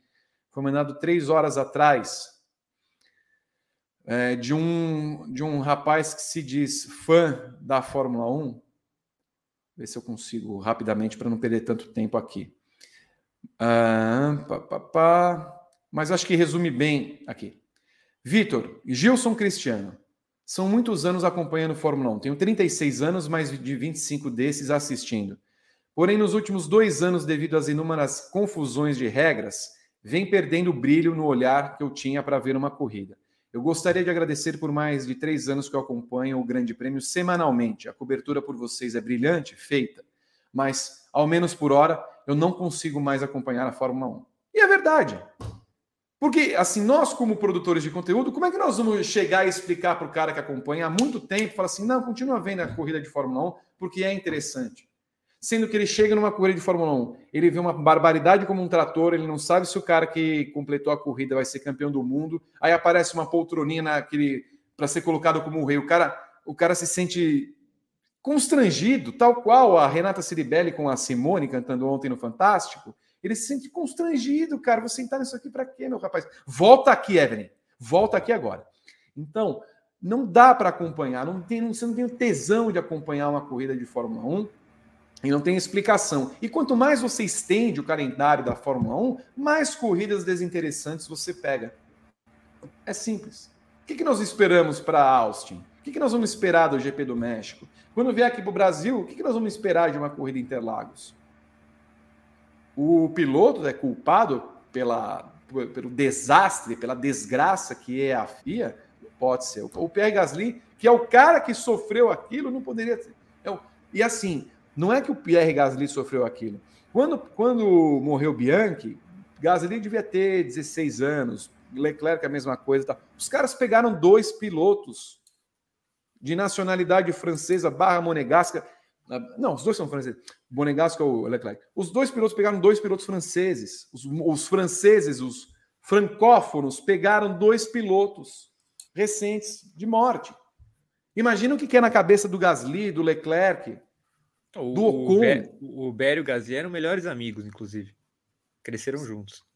Sabe? Então, imagina o que, que, é isso: a presença de um trator na cabeça de um piloto francês para a FIA ter a, a, o despautério de vir falar em 20 segundos para o piloto porque ele acelerou o deltinha dele.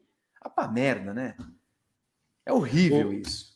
O, o, o Vi, é, só um rápido comentário nisso que você falou, né? Na, porque acho que a gente vai acabar não falando da questão da pontuação, né? Porque tem tanta coisa pior que aconteceu que acho que a gente nem vai acabar falando disso. Mas eu, eu até, te, até escrevi um texto depois que a corrida acabou para explicar o regulamento, né?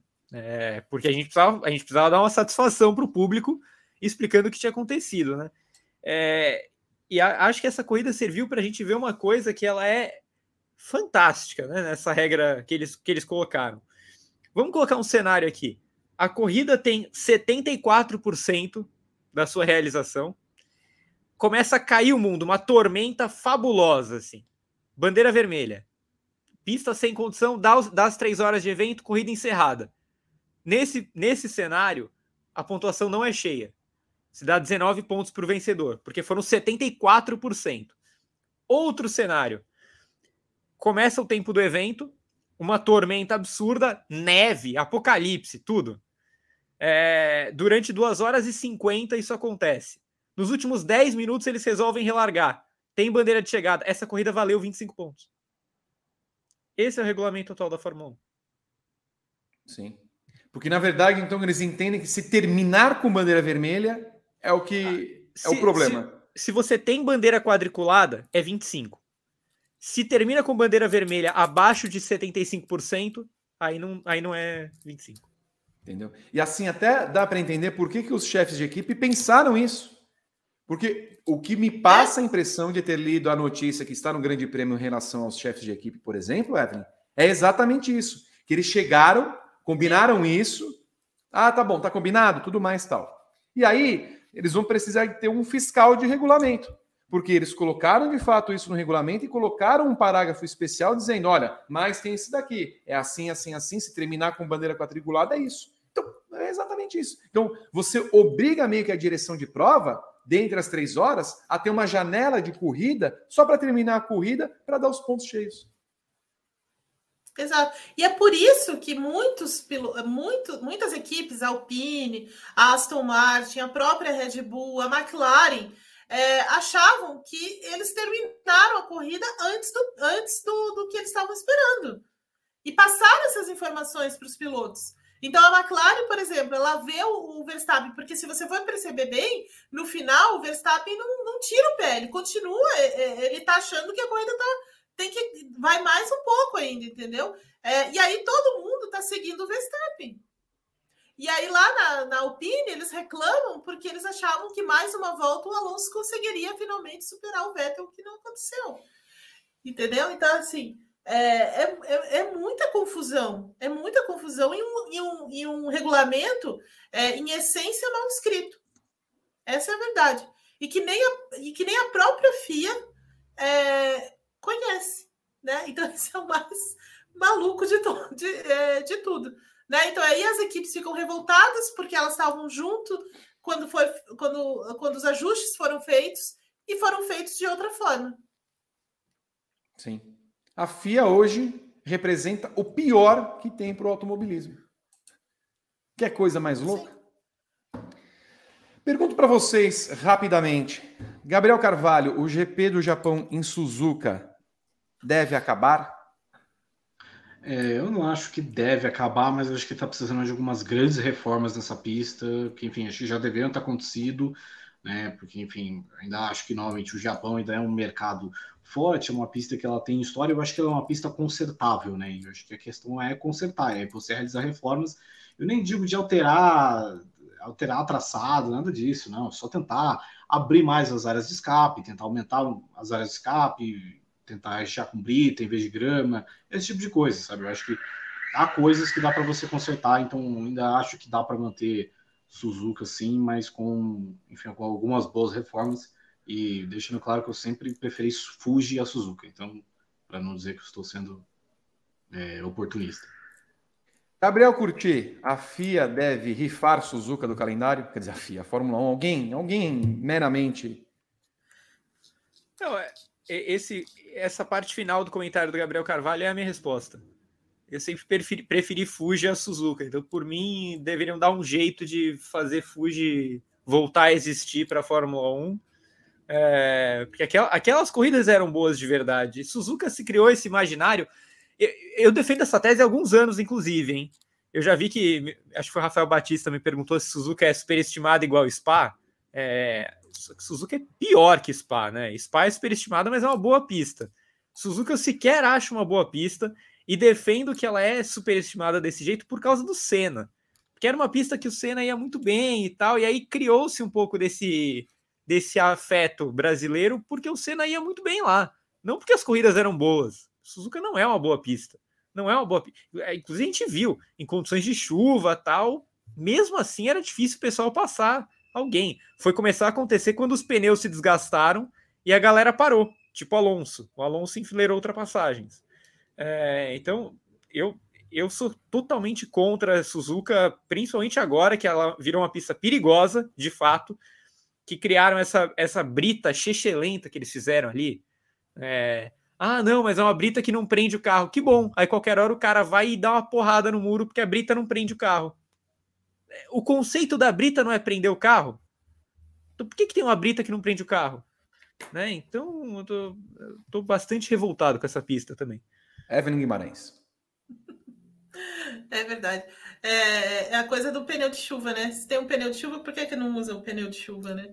Mas é, eu acho sim que Suzuka é uma pista muito perigosa para a Fórmula 1 há algum tempo, né? De hoje. Acho que ela é uma pista que pode ser é, reformada, porque é um autódromo, né? Não é uma pista de, que a gente vê por aí que não, não tem como, porque ela é muito estreita, enfim.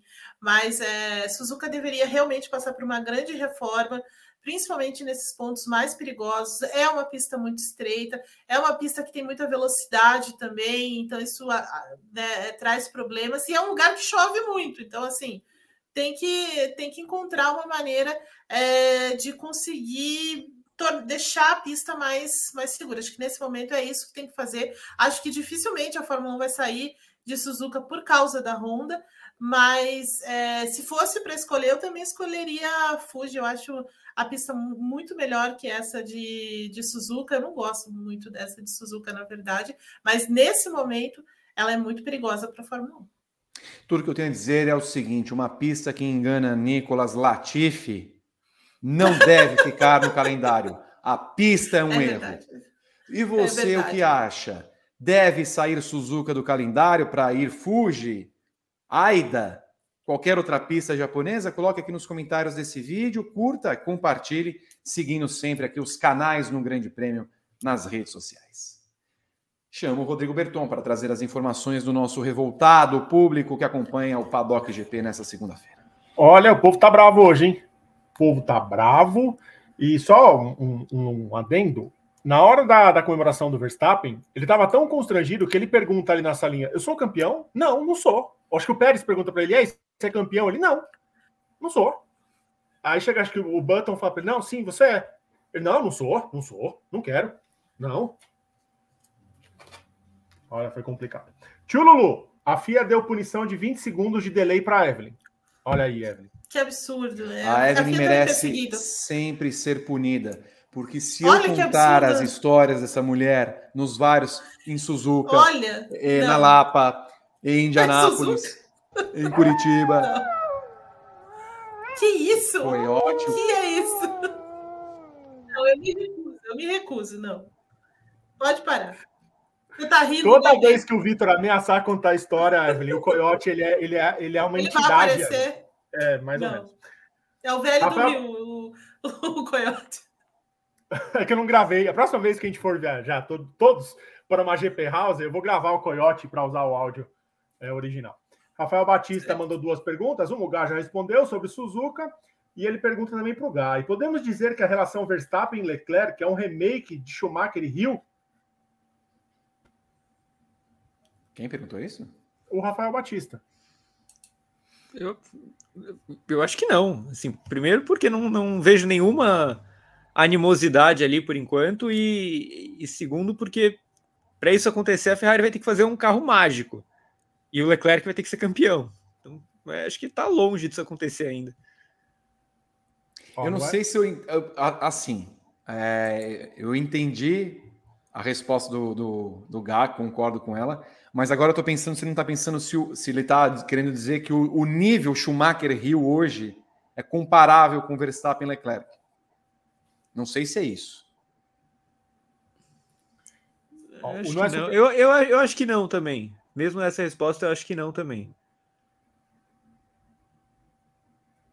Manda pra gente aí, Rafael, qual que foi o sentido da sua. Com dinheiro, inclusive. É, com superchat, nada de mandar aqui, hein?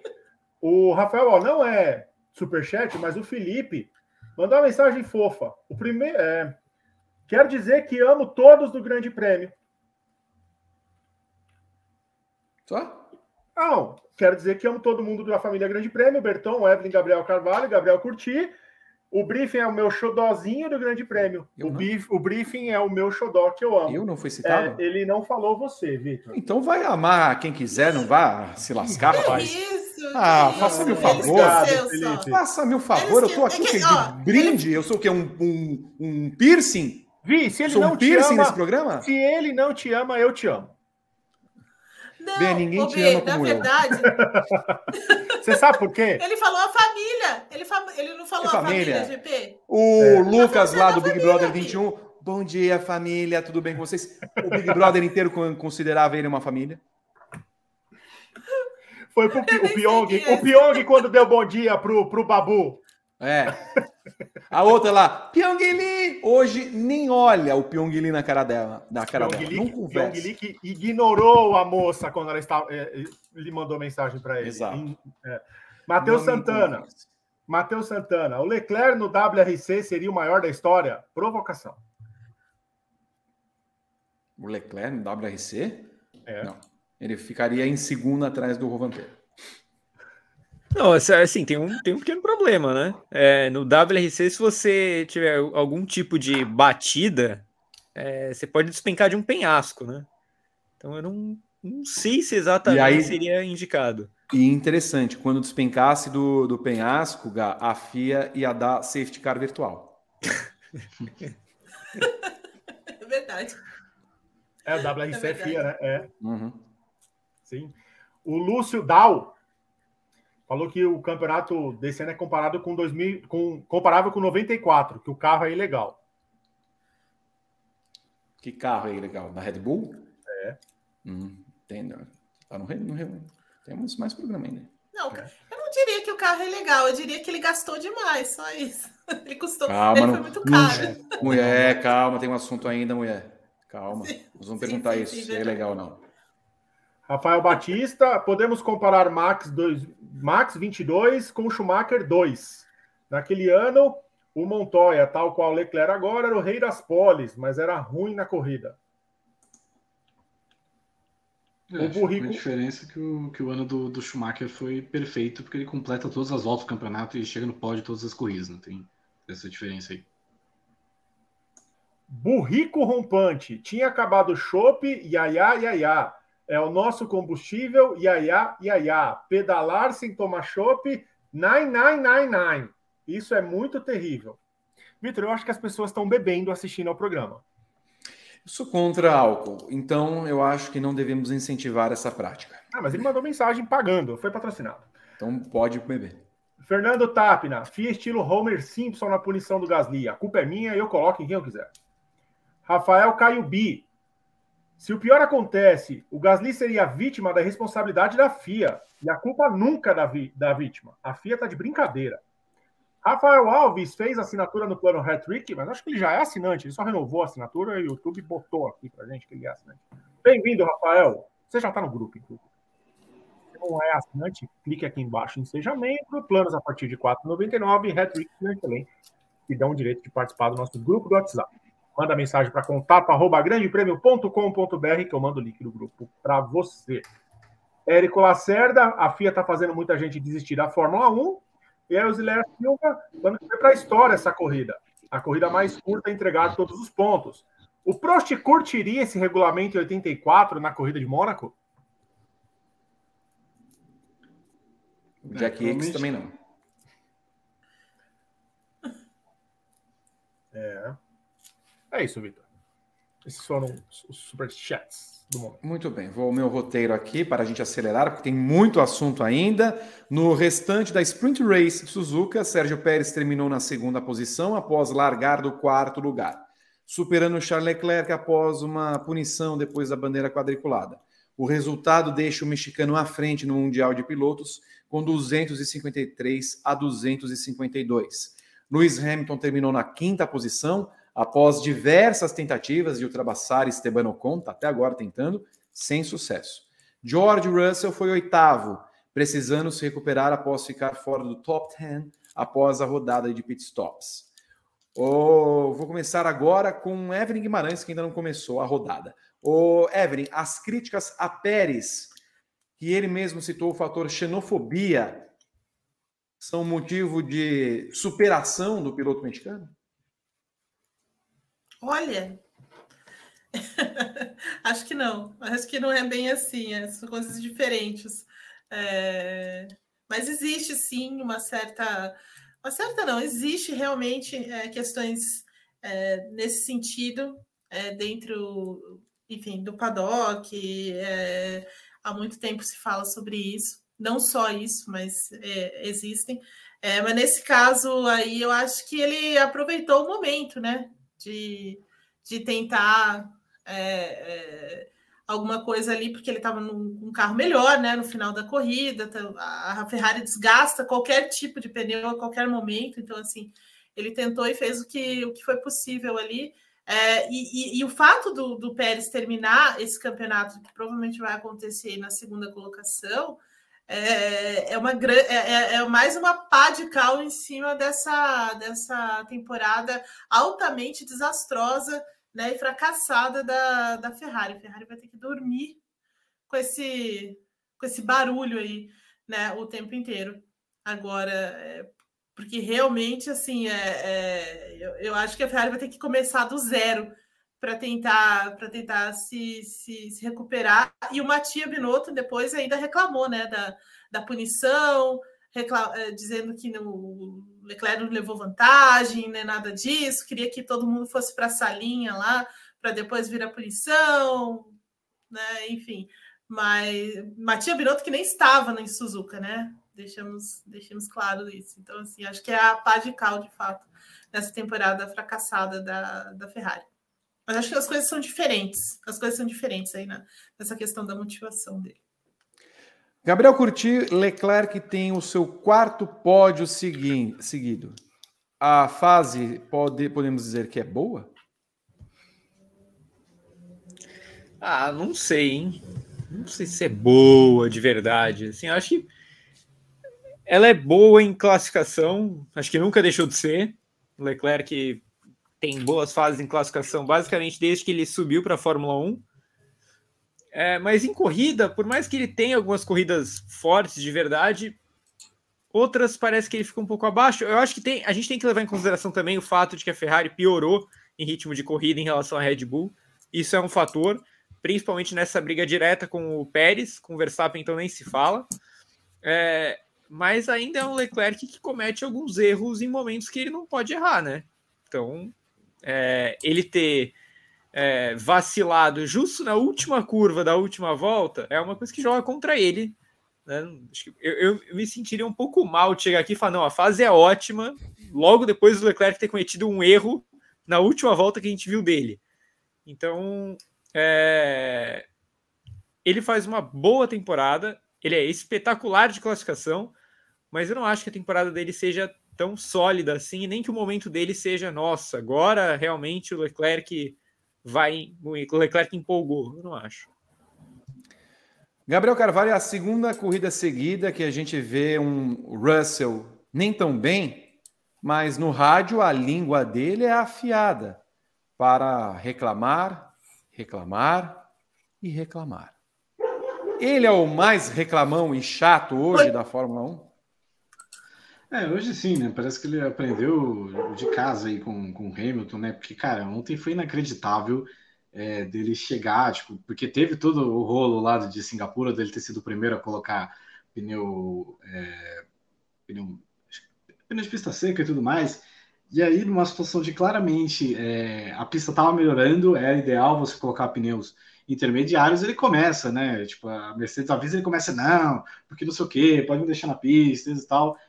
Ele fica uma volta a mais do que ele deveria. Quando ele vem, ele faz o famigerado double stack. Com o Hamilton, perde tempo pra caramba. E aí, eventualmente, ele termina só em oitavo, quando ele poderia ter terminado muito mais à frente, porque ele por conta desse double stack, né, por conta da, da encheção de saco dele, ele fica, ele, ele, fica fora do top 10, né, ele volta atrás do Tsunoda, ele tem que ficar remando para passar a galera na, na chuva. Então, enfim, o Russell tá, tá, meio, tá meio senhorzinho, tá meio chatinho já no, no rádio. Entre o pelotão intermediário, Esteban Ocon registrou o melhor resultado do ano ao fechar na quarta posição, colocando Lewis Hamilton no bolso. Sebastian Vettel, eleito piloto do dia, fez uma grande recuperação ao cair para último depois de um toque na primeira curva e se beneficiar de uma grande estratégia, terminando em sexto. Alonso, que se recuperou após vacilo da Alpine nos boxes, quase derrotou o Seb, mas amargou o sétimo lugar, mas pouco importa. Em uma grande exibição na pista molhada, Nicolas Latifi finalmente pontuou na temporada 2022, fechando na nona colocação, porém, no meu coração, uma vitória. Lando Norris, em performance apagada, foi o décimo. Dane-se as outras perguntas, eu pergunto para Gabriel Curti, a vida e obra de Nicolas Latifi, o que você acha? Um gênio, né? Um espetacular um piloto. Acho que é, poucas vezes a história da Fórmula 1 viu uma, uma corrida tão brilhante de um piloto canadense em Suzuka, na chuva, em 2022, com a Williams. Poucas vezes, eu diria. É, mas falando sério, foi a melhor corrida dele na Fórmula 1. Porque ele já tinha pontuado em outras ocasiões, é verdade, e até fez algumas corridas dignas, com, quando o Russell era companheiro de equipe dele e tal mas é, considerando que ele vivia a pior fase dele na Fórmula 1, né? Eu acho importante a gente dizer isso. O Latifi parece que daquela, daquela cagada que ele fez lá em Abu Dhabi, que ele decidiu o campeonato, para cá, era a pior fase do Latifi, né? Que, o que a gente, o Gabo que gosta de, de esportes americanos, era o Prime Latifi, para o entretenimento, não para a qualidade. É, mas ele se reencontrou nesse fim de semana por causa dessa chamada de colocar os pneus é, intermediários, né? Ele e o Vettel colocaram os pneus intermediários e a aposta se pagou total. E aí fica o elogio principalmente por ele não ter feito nenhuma besteira quando a pista ainda estava bem molhada. Quando a pista ainda estava ainda estava para mais para pneu de chuva, ali bem no limite. Ele não fez nenhuma bobagem. Então, parabéns para o Latifi, acho que foi merecida essa é, essa pontuação pela corrida que ele fez no fim de semana. E, e, me espantou um pouco o fato do Norris nunca ter chegado no Latifi na corrida. Assim, foi o cara controlou a vantagem com, com extrema maestria. E se eu não estou enganado, só o, o, Russell e o Alonso passaram o Latifi na corrida. E o, e o Alonso com pneus bem mais novos do que o dele. Então, bela prova do Latifi. Gabriel Carvalho é assim, obviamente nós temos de ser sérios, mas eu diria a você que olhando para o GP da Hungria, naquele treino livre que ele liderou, e o desempenho dele em chuva, se o campeonato da Fórmula 1 tivesse aquele sistema de irrigação em todas as provas, eu tenho a impressão que Latifi seria um candidato ao título. E, é engraçado a volta por cima né, de Nicolas Latifi na carreira, porque a gente lembra, é claro, do fatídico GP da Turquia de 2020, né, com uma pista molhada, onde o Latifi estava umas 4, 5 voltas atrás, quando ele finalmente abandonou a corrida, né? A gente pensou, né? a gente olhou na nossa frente falando, nossa, que piloto horrível, né? O cara que é, que é gato, porque ele tem medo de chuva e não sei o que e tudo mais.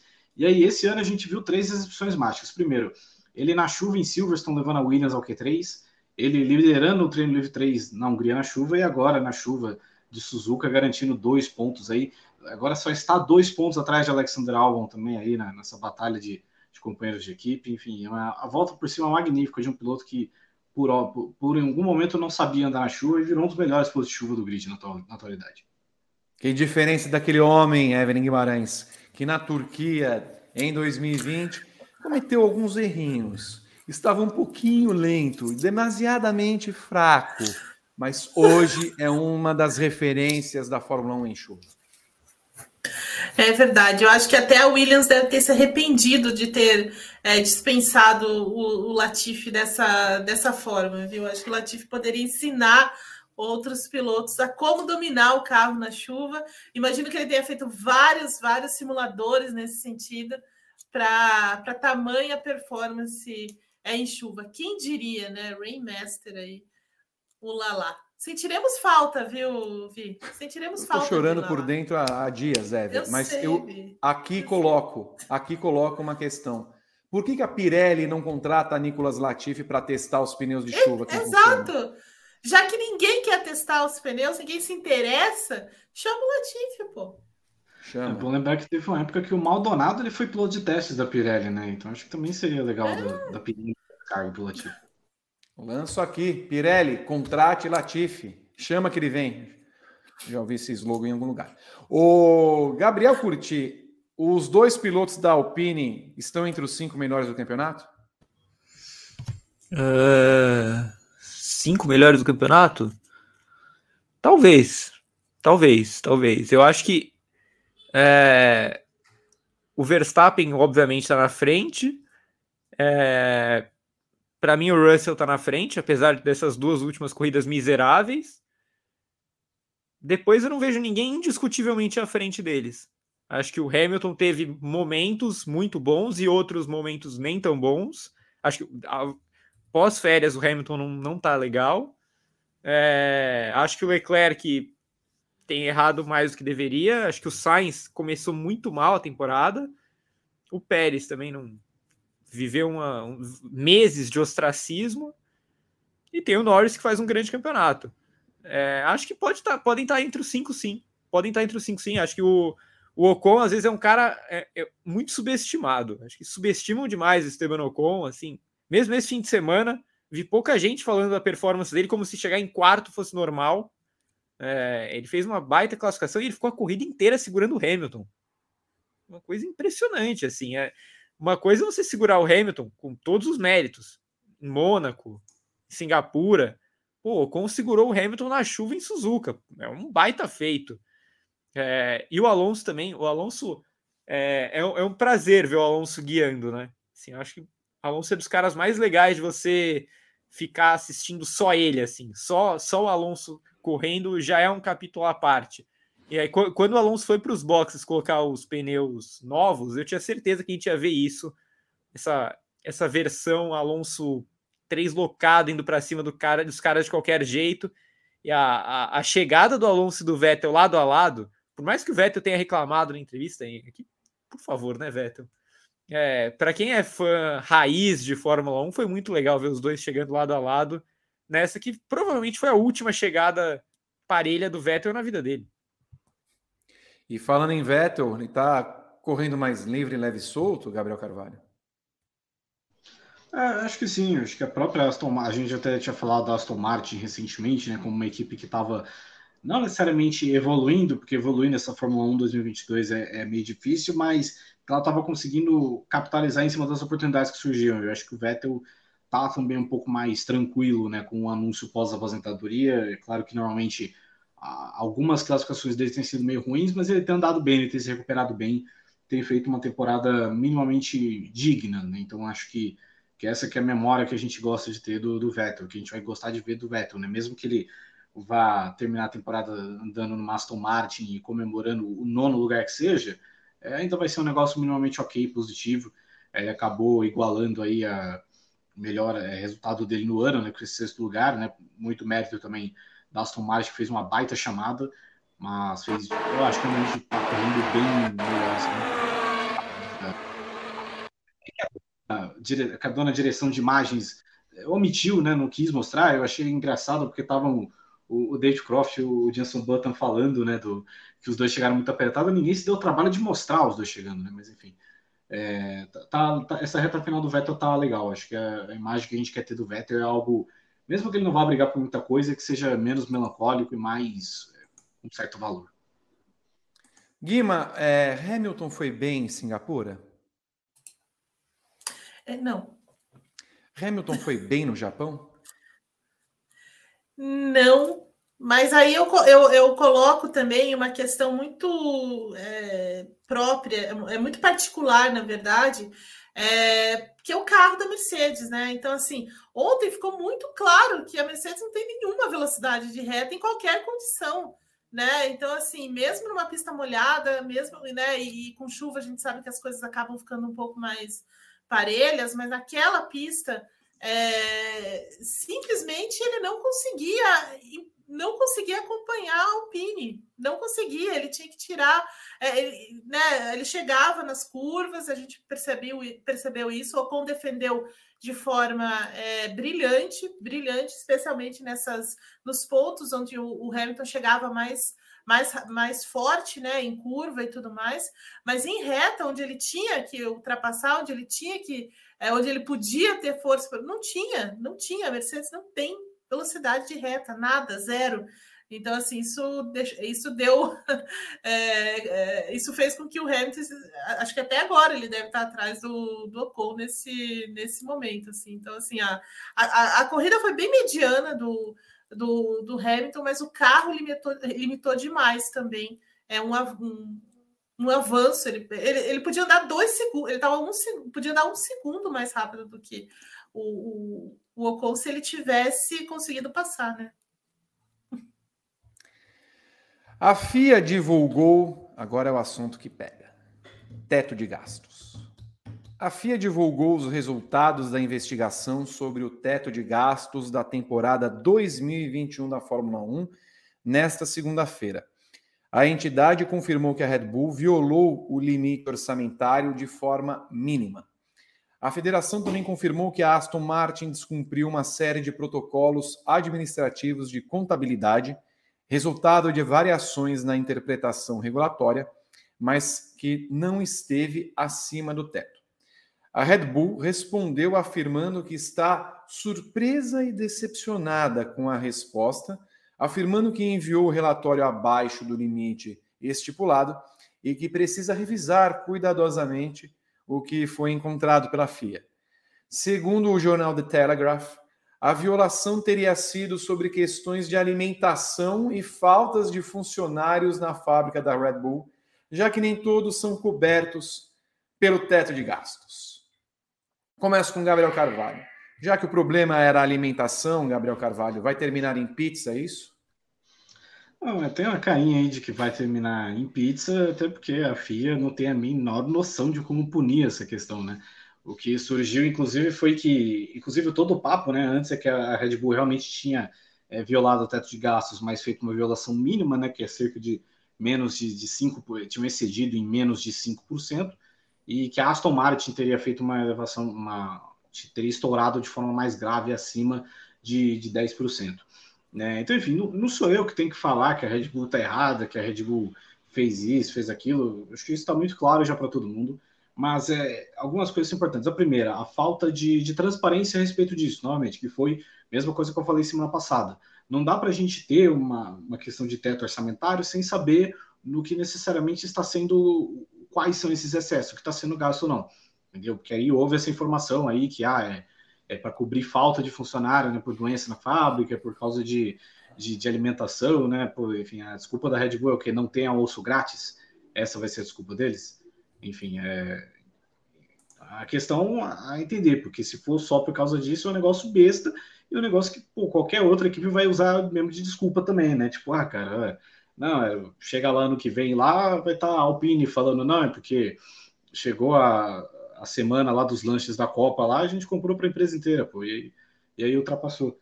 E de qualquer forma, é, vai ter uma pressão muito forte em cima da FIA a respeito de punição. Eu acho que normalmente não vai mudar nada a respeito de campeonato, mas eu não punir isso em, é, em, em, em dedução de ponto entre os construtores, eu acho meio complicado, né? Eu acho que tem que ter alguma punição, mesmo que eles tenham ultrapassado de forma mínima, né? Abaixo de 5%, porque a partir do momento que isso acontece você não pune, todo mundo ano que vem vai estar abaixo desses 5%. A gente sabe como é que funciona, né? especialmente tetos orçamentários em, em ligas esportivas, né? Então, enfim, vai ter uma pressão muito forte, mas é, mais uma vez, surpreende como a FIA ela, ela escreve no regulamento e ela não tem a mínima noção de, de como punir isso, né? Porque vai deixar passar porque foi o primeiro ano, será?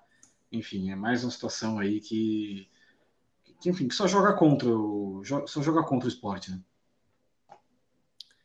Evelyn Guimarães, por que tanta falta de clareza? E eu lembro, a própria FIA semana passada enrolou, enrolou, enrolou e veio desmentir a público a informação dada pela Automotor Sport, dizendo que não tinha nada disso, que não estava acontecendo nada, que estava em revisão, papapá, papapá, e foi exatamente o que havia cravado a Automotor Sport em relação, sobretudo, à Red Bull.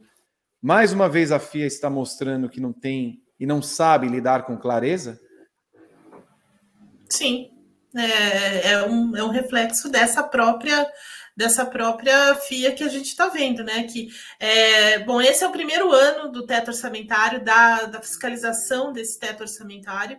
Então, assim, ainda existe esse, esse peso é, dessa regra com, e, com esse corpo diretivo da FIA. Então, é, isso é uma, é uma questão também. É, a Automotors, um de esporte, né, que deu essa informação inicialmente, também falou hoje que o, a, a, Red Bull, na verdade, tem duas violações, né? Não só ela ultrapassou o limite de gastos em cerca de 7 milhões é, e, e pouquinho de dólares, como também a transmissão dos dados financeiros não foi correta.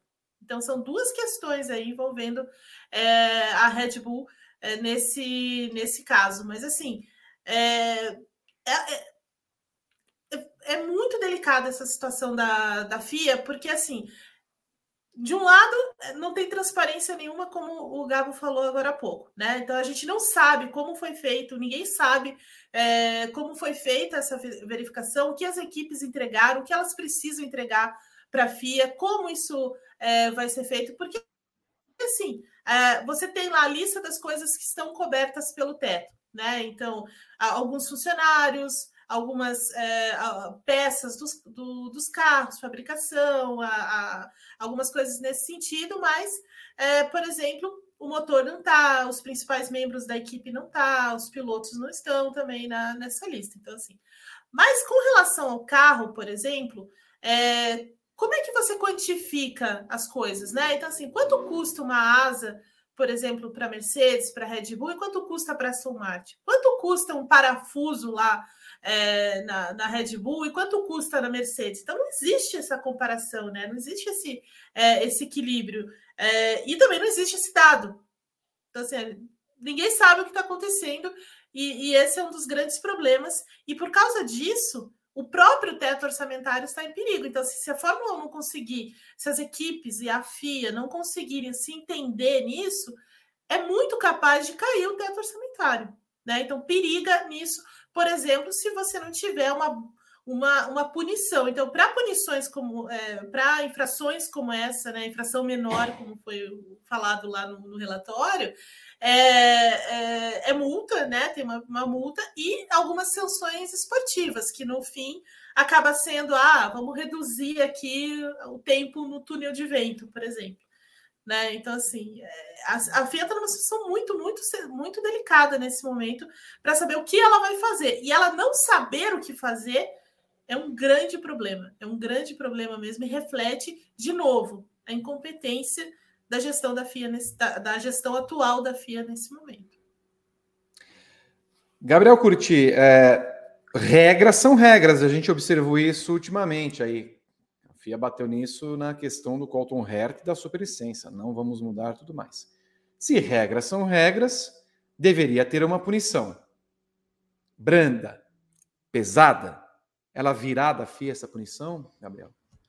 Eu acho que vai acabar vindo uma multa, né? É, do jeito que a gente conhece a FI, é, é bem possível que venha uma multa. E eu, eu, acho, eu acho várias coisas impressionantes nessa história, né? A primeira é que a gente está em 10 de outubro de 2020, do ano da graça de 2022 e saiu a auditoria final de 2021, né?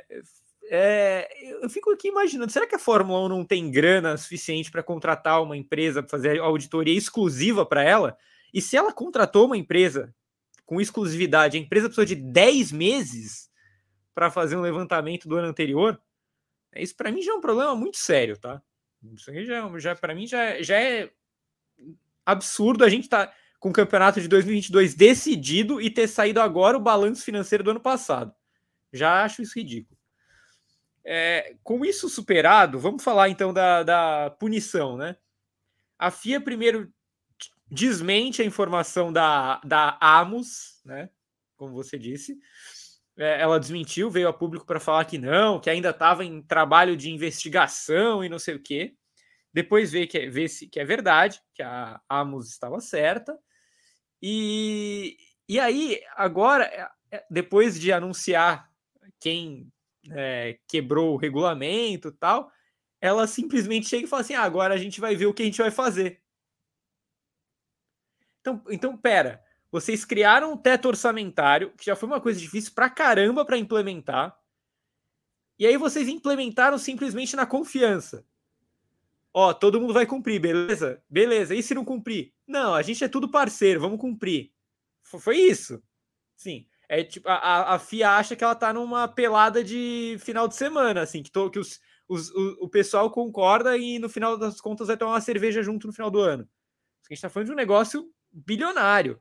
Né? Se você, você não combina as regras antes da hora, agora a FIA vai pensar o que ela vai fazer com quem quebrou o teto orçamentário. Então, a primeira coisa que me veio na cabeça foi exatamente isso que a Eve falou. Para mim é o começo do fim do teto orçamentário. É, deixa eu fazer uma perguntinha para vocês. Quando eles estabeleceram o teto orçamentário, eles fizeram em camadas? No sentido, você pode gastar tanto para isso, X para aquilo, não sei o que lá mais, está outro? Não fizeram, certo? Não. Uhum. Não, então, a... dentro do que se sabe do teto, não. Então, é, vou, podemos concluir que é uma desculpa esfarrapada a questão do, do lanchinho, qualquer que fosse a desculpa, porque é, se eu reservo um dinheiro para o lanchinho ou não, pouco importa. Entendeu? Porque eu posso ter gastado muito mais para desenvolver o carro, e aí eu chego e falo que o lanchinho extra custou mais, sendo que eu já sabia que ia gastar esse dinheiro extra alegando que o meu lanchinho custa um pouquinho a mais. Então, se passou um centavo, dez centavos, dois milhões, sete milhões, por causa do lanchinho, é mentira. Qualquer que fosse desculpa.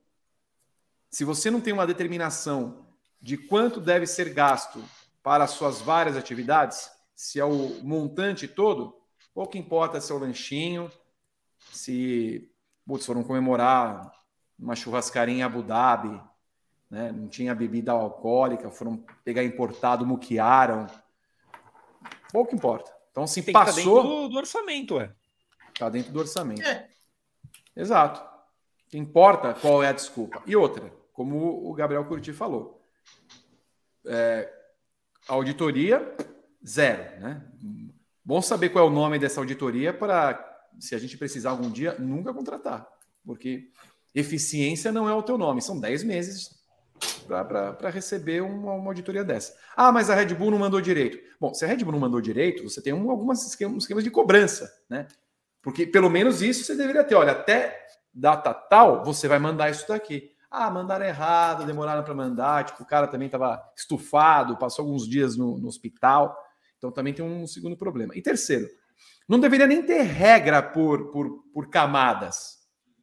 Ah, se você estourou 2%, multa. 3%. Cara, não. Você tinha um limite para trabalhar. Se você estourou o limite, amigo, lamentavelmente você está desclassificado do campeonato. Porque assim fica muito fácil chegar para o ano que vem, ou para esse ano mesmo. Ó, você tem dois meses ainda, né? Quer dizer, um mês, né, para o final do campeonato. Ô, vamos gastar um pouquinho a mais, porque a gente já sabe que se no ano que vem eles aplicarem essa multa aqui, no ano que vem vamos tomar uma multinha, mas dá para ganhar uma corridinha aí, sei lá. Dá para fazer uma asa meio fora do regulamento, ou a gente consegue fazer alguma um subterfúgio aqui para gastar mais ali, um tipo um, um, um, um assoalho que escoa alguma coisa. Então, de gasta aqui e se dane, porque vai, vai bater 2 milhões a mais no ano que vem, vão pegar uma multinha aqui tranquilo, mas a Mercedes, por exemplo, que quer vencer uma corrida, pode fazer isso. Então, tinha que ser muito claro nesse sentido. Nós estamos estipulando o teto orçamentário. Passou dois centavos, 10 milhões, não importa. A regra não é regra. Se regra é regra, você tem um limite, você vai trabalhar dentro desse limite para você aprender. Se você passou, está desclassificado. Não vai ganhar premiação, tira o título. Ah, putz, que tristeza. Vai, tira o título para aprender. Porque senão realmente vai ficar nada, não tem nada. Então, é, é, é, é realmente a, a mamata. Acabou. Tem a teta de gastos, né, que você mama na teta de gastos, e tem esse teto que não significa porcaria nenhuma. Não era nada. Não era nada. E outra, parece que eles fizeram de propósito para demorar 10 meses, porque aí você não tem como agora revogar o título do Verstappen. Né? Ah, acabou de ganhar um, vamos tirar o outro. Vamos ficar um tipo, dá e tira. Vamos fazer o quê? E por que, que demoraram tanto? Né? A gente falou na, na quarta-feira. Foi de quarta para segunda. Qual é o, que, que mudou em cinco dias? Eles realmente o que é? Ah, vamos rever então, vamos contar tudo de novo. Banana, 2,50. É, maçã, 3,85. Tá cara essa maçã, hein? Poxa. É, peça, carbono. Nossa, carbono, não sei o quê. Pô. Aí é um pouquinho complicado. Então, é uma pena, porque qualquer que seja a punição, pode ser multa, não interessa. Qualquer que seja a punição, que não seja a eliminação do campeonato, vai dar carta branca para todo mundo estourar esse teto orçamentário e não fazer porcaria nenhuma. Alguém mais tem alguma coisa a comentar? Obrigado. Estou um pouquinho exaltado. É... Berton, vem. Você carmou? Ah, é, Berton não dá, né, velho? Ah, você tem razão, Vitor. Você tem razão. E a desculpa, esse rapaz. Ah, estou, estou surpresa, decepcionada e triste. Meu Deus. Nossa. Gente, eu fui pega de surpresa. Nossa. Nós todos. Eu nem sabia. Um mês pensando... falando disso? Dois meses falando disso, Evelyn? Não, eu fico pensando se a, se a Red Bull viu os próprios relatórios, sabe? Se, o que ela enviou para a FIA, sabe como? Assim, eu fico pensando, ela não viu nada. Nossa, esse, será que a gente colocou a vírgula no lugar certo? Ai, o meu Excel tá errado. ah, é ponto vai. no lugar da vírgula? O que é isso? Pois é. Ó, oh, Rafael Batista. É, eu. Não sei do que você está falando. Rafael Batista mandou 5 reais. Estou acompanhando com 10 minutos de atraso. Refazendo minha pergunta, a diferença de qualidade entre Schumacher e Hill é a mesma do que Max e Leclerc?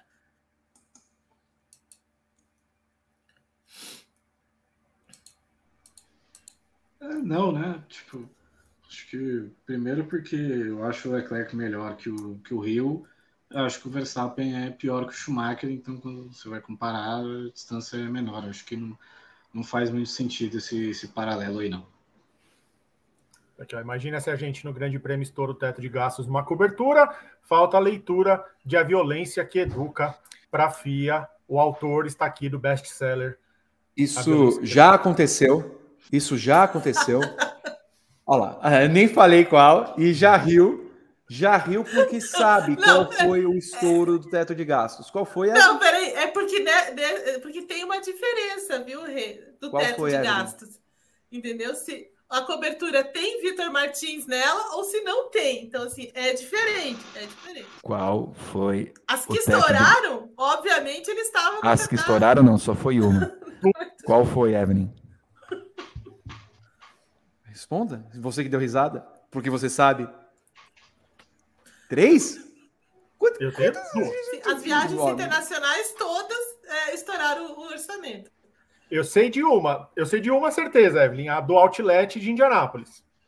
Não, mas aí eu paguei com o meu Essa... dinheiro. E eu sei eu de outra a, também. O meu teto, sei... o meu fundo. o seu fundo. E a outra é aqui, numa fronteira aqui do Brasil, que foi regada a, a clericos. Sim. Sim. O que esta mulher bebeu de clericô. Olha aí, ó. O que o outro carioca se Eu e o P ó, o, o Pedro nem tá aqui para se defender, mas eu vou defender o Pedro. Entendeu? Nós dois estávamos lá, entendeu? Totalmente voltados para a cobertura. É, mamando, né? Entendeu? O clericô. Não. Você que toda hora queria sair lá do parquezinho. Em compensação, Gabriel Curti e eu, quando fomos para Indianápolis, a gente gastou abaixo do teto. A gente devolveu o dinheiro para a Road. Sei. Mesmo Notas trazendo frias. um grid inteiro das, de miniatura na, na mala, né, Gá? Verdade. Mas foi com o meu dinheiro também. Exato. Essas foram as mensagens, Vitor. Escuta, nós batemos a meta de likes? Não, teve só 487 likes, Vitor. Ah, então você Olha, já sabe. Sabe o que né? eu tô vendo aqui, Vitor? É. é. bom você ter falado sobre isso. Deixa eu colocar aqui público na minha aba aqui de, de 18% das pessoas que estão assistindo ao programa não são inscritos no canal. Mas não é possível. Pois é. É isso. Pois é. 18%. Já foi menor este número durante a live. Chegamos a bater 9% só. Então, 18% das pessoas não são inscritas no canal. Se você está assistindo ao vivo, se você está assistindo gravado, né, Vitor? Aqui, qualquer hora, de manhãzinha, está assistindo à tarde, está assistindo durante a semana, se inscreva no canal, ativa as notificações. Tem gente falando assim, ó, o YouTube não notificou a live de ontem, não notificou a live de hoje. Segue o Grande Prêmio também nas redes sociais, que a gente bota lá os links, a gente avisa os horários. Se você for assinante do Red Trick Grand Chelem, a gente manda os links das lives lá na, no grupo, então os assinantes recebem antes. E mesmo assim, o Marcelo from the Block perdeu o horário hoje, Vitor. Ele reclamou aqui, ó, perdi o horário. Mas ele sempre se perde, né? Um pouco. É, ele é, ele é um pouquinho complicado, Marcelo. É. é um... Mas ele sempre participa das nossas lives aqui. Muito obrigado para todos. O Fernando Tapina pergu pergunta se o Berton e o Gás são a RAS do GP. Não, porque a gente é, a gente é econômico e entrega resultado. Ao contrário da, da RAS. Olha, deixa eu falar uma coisinha. Quarta-feira nós temos o quê? PTGP. Na quinta-feira nós temos o quê? WGP e Padocast. E tem mais alguma coisa na quinta-feira também? Tem. O que, que vai acontecer na quinta-feira? Ah, tem um evento aí em São Paulo que vai acontecer, né, Vitor? A gente vai estar quem lá. Que estará, quem estará presente? Ah, é. Me informaram que Gabriel Carvalho e Rodrigo Herton estarão lá no prédio da, da Prefeitura de São Paulo no lançamento do EP de São Paulo. A gente vai trazer conteúdo de lá. Olha, Alexandre Nossa. Coda, novo assinante. E ano hat-trick para Alexandre. Eu sei. O Alexandre Coda, nosso amigo, vem aqui para o nosso grupo, manda para contato@grandepremio.com.br os seus dados para você ser incluído no grupo. Eu fico feliz porque quinta-feira vocês vão encontrar pessoas agradáveis na coletiva de imprensa da Fórmula E. Né? Vão, vão com uma cor diferente de laranja, tá ok? Eu, eu recomendo. Eu vou de vermelho. Vou... Posso de vermelho? Por. Estou ansioso para sair e coletiva com nossos e amigos. Vai ser espetacular.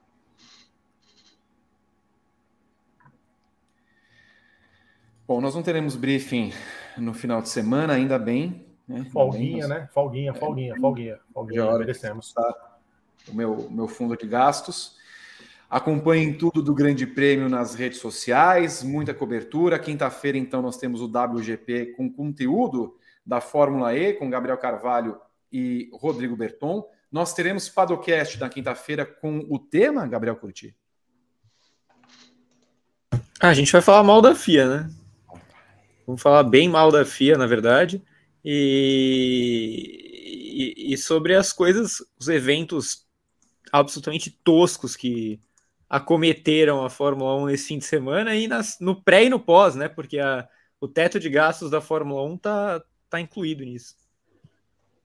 Muito bem. Olha, acompanhem tudo, sigam, se inscrevam nos canais Grande Prêmio. Se você está assistindo esse programa não ao vivo, coloque nos comentários aqui do, do vídeo o que você achou dos vários temas, se inscreva e escreva o que você acha. Participe aqui do nosso programa, como sempre, e em todas as redes sociais, arroba Grande Prêmio e também Grande Prêmio ES para o conteúdo em espanhol. Teremos mais uma terceira via aí de Grande Prêmio, logo vocês saberão, mas fiquem ligados aqui na nossa programação, como sempre. Um beijo para a Vermelhasca de Curitiba. Beijo, Gabriel Carvalho, Gabriel Curti, Rodrigo Berton, para todos vocês que acompanharam o Paddock GP. Segunda-feira estaremos de volta para mais uma mesa redonda que você ama. Tchau.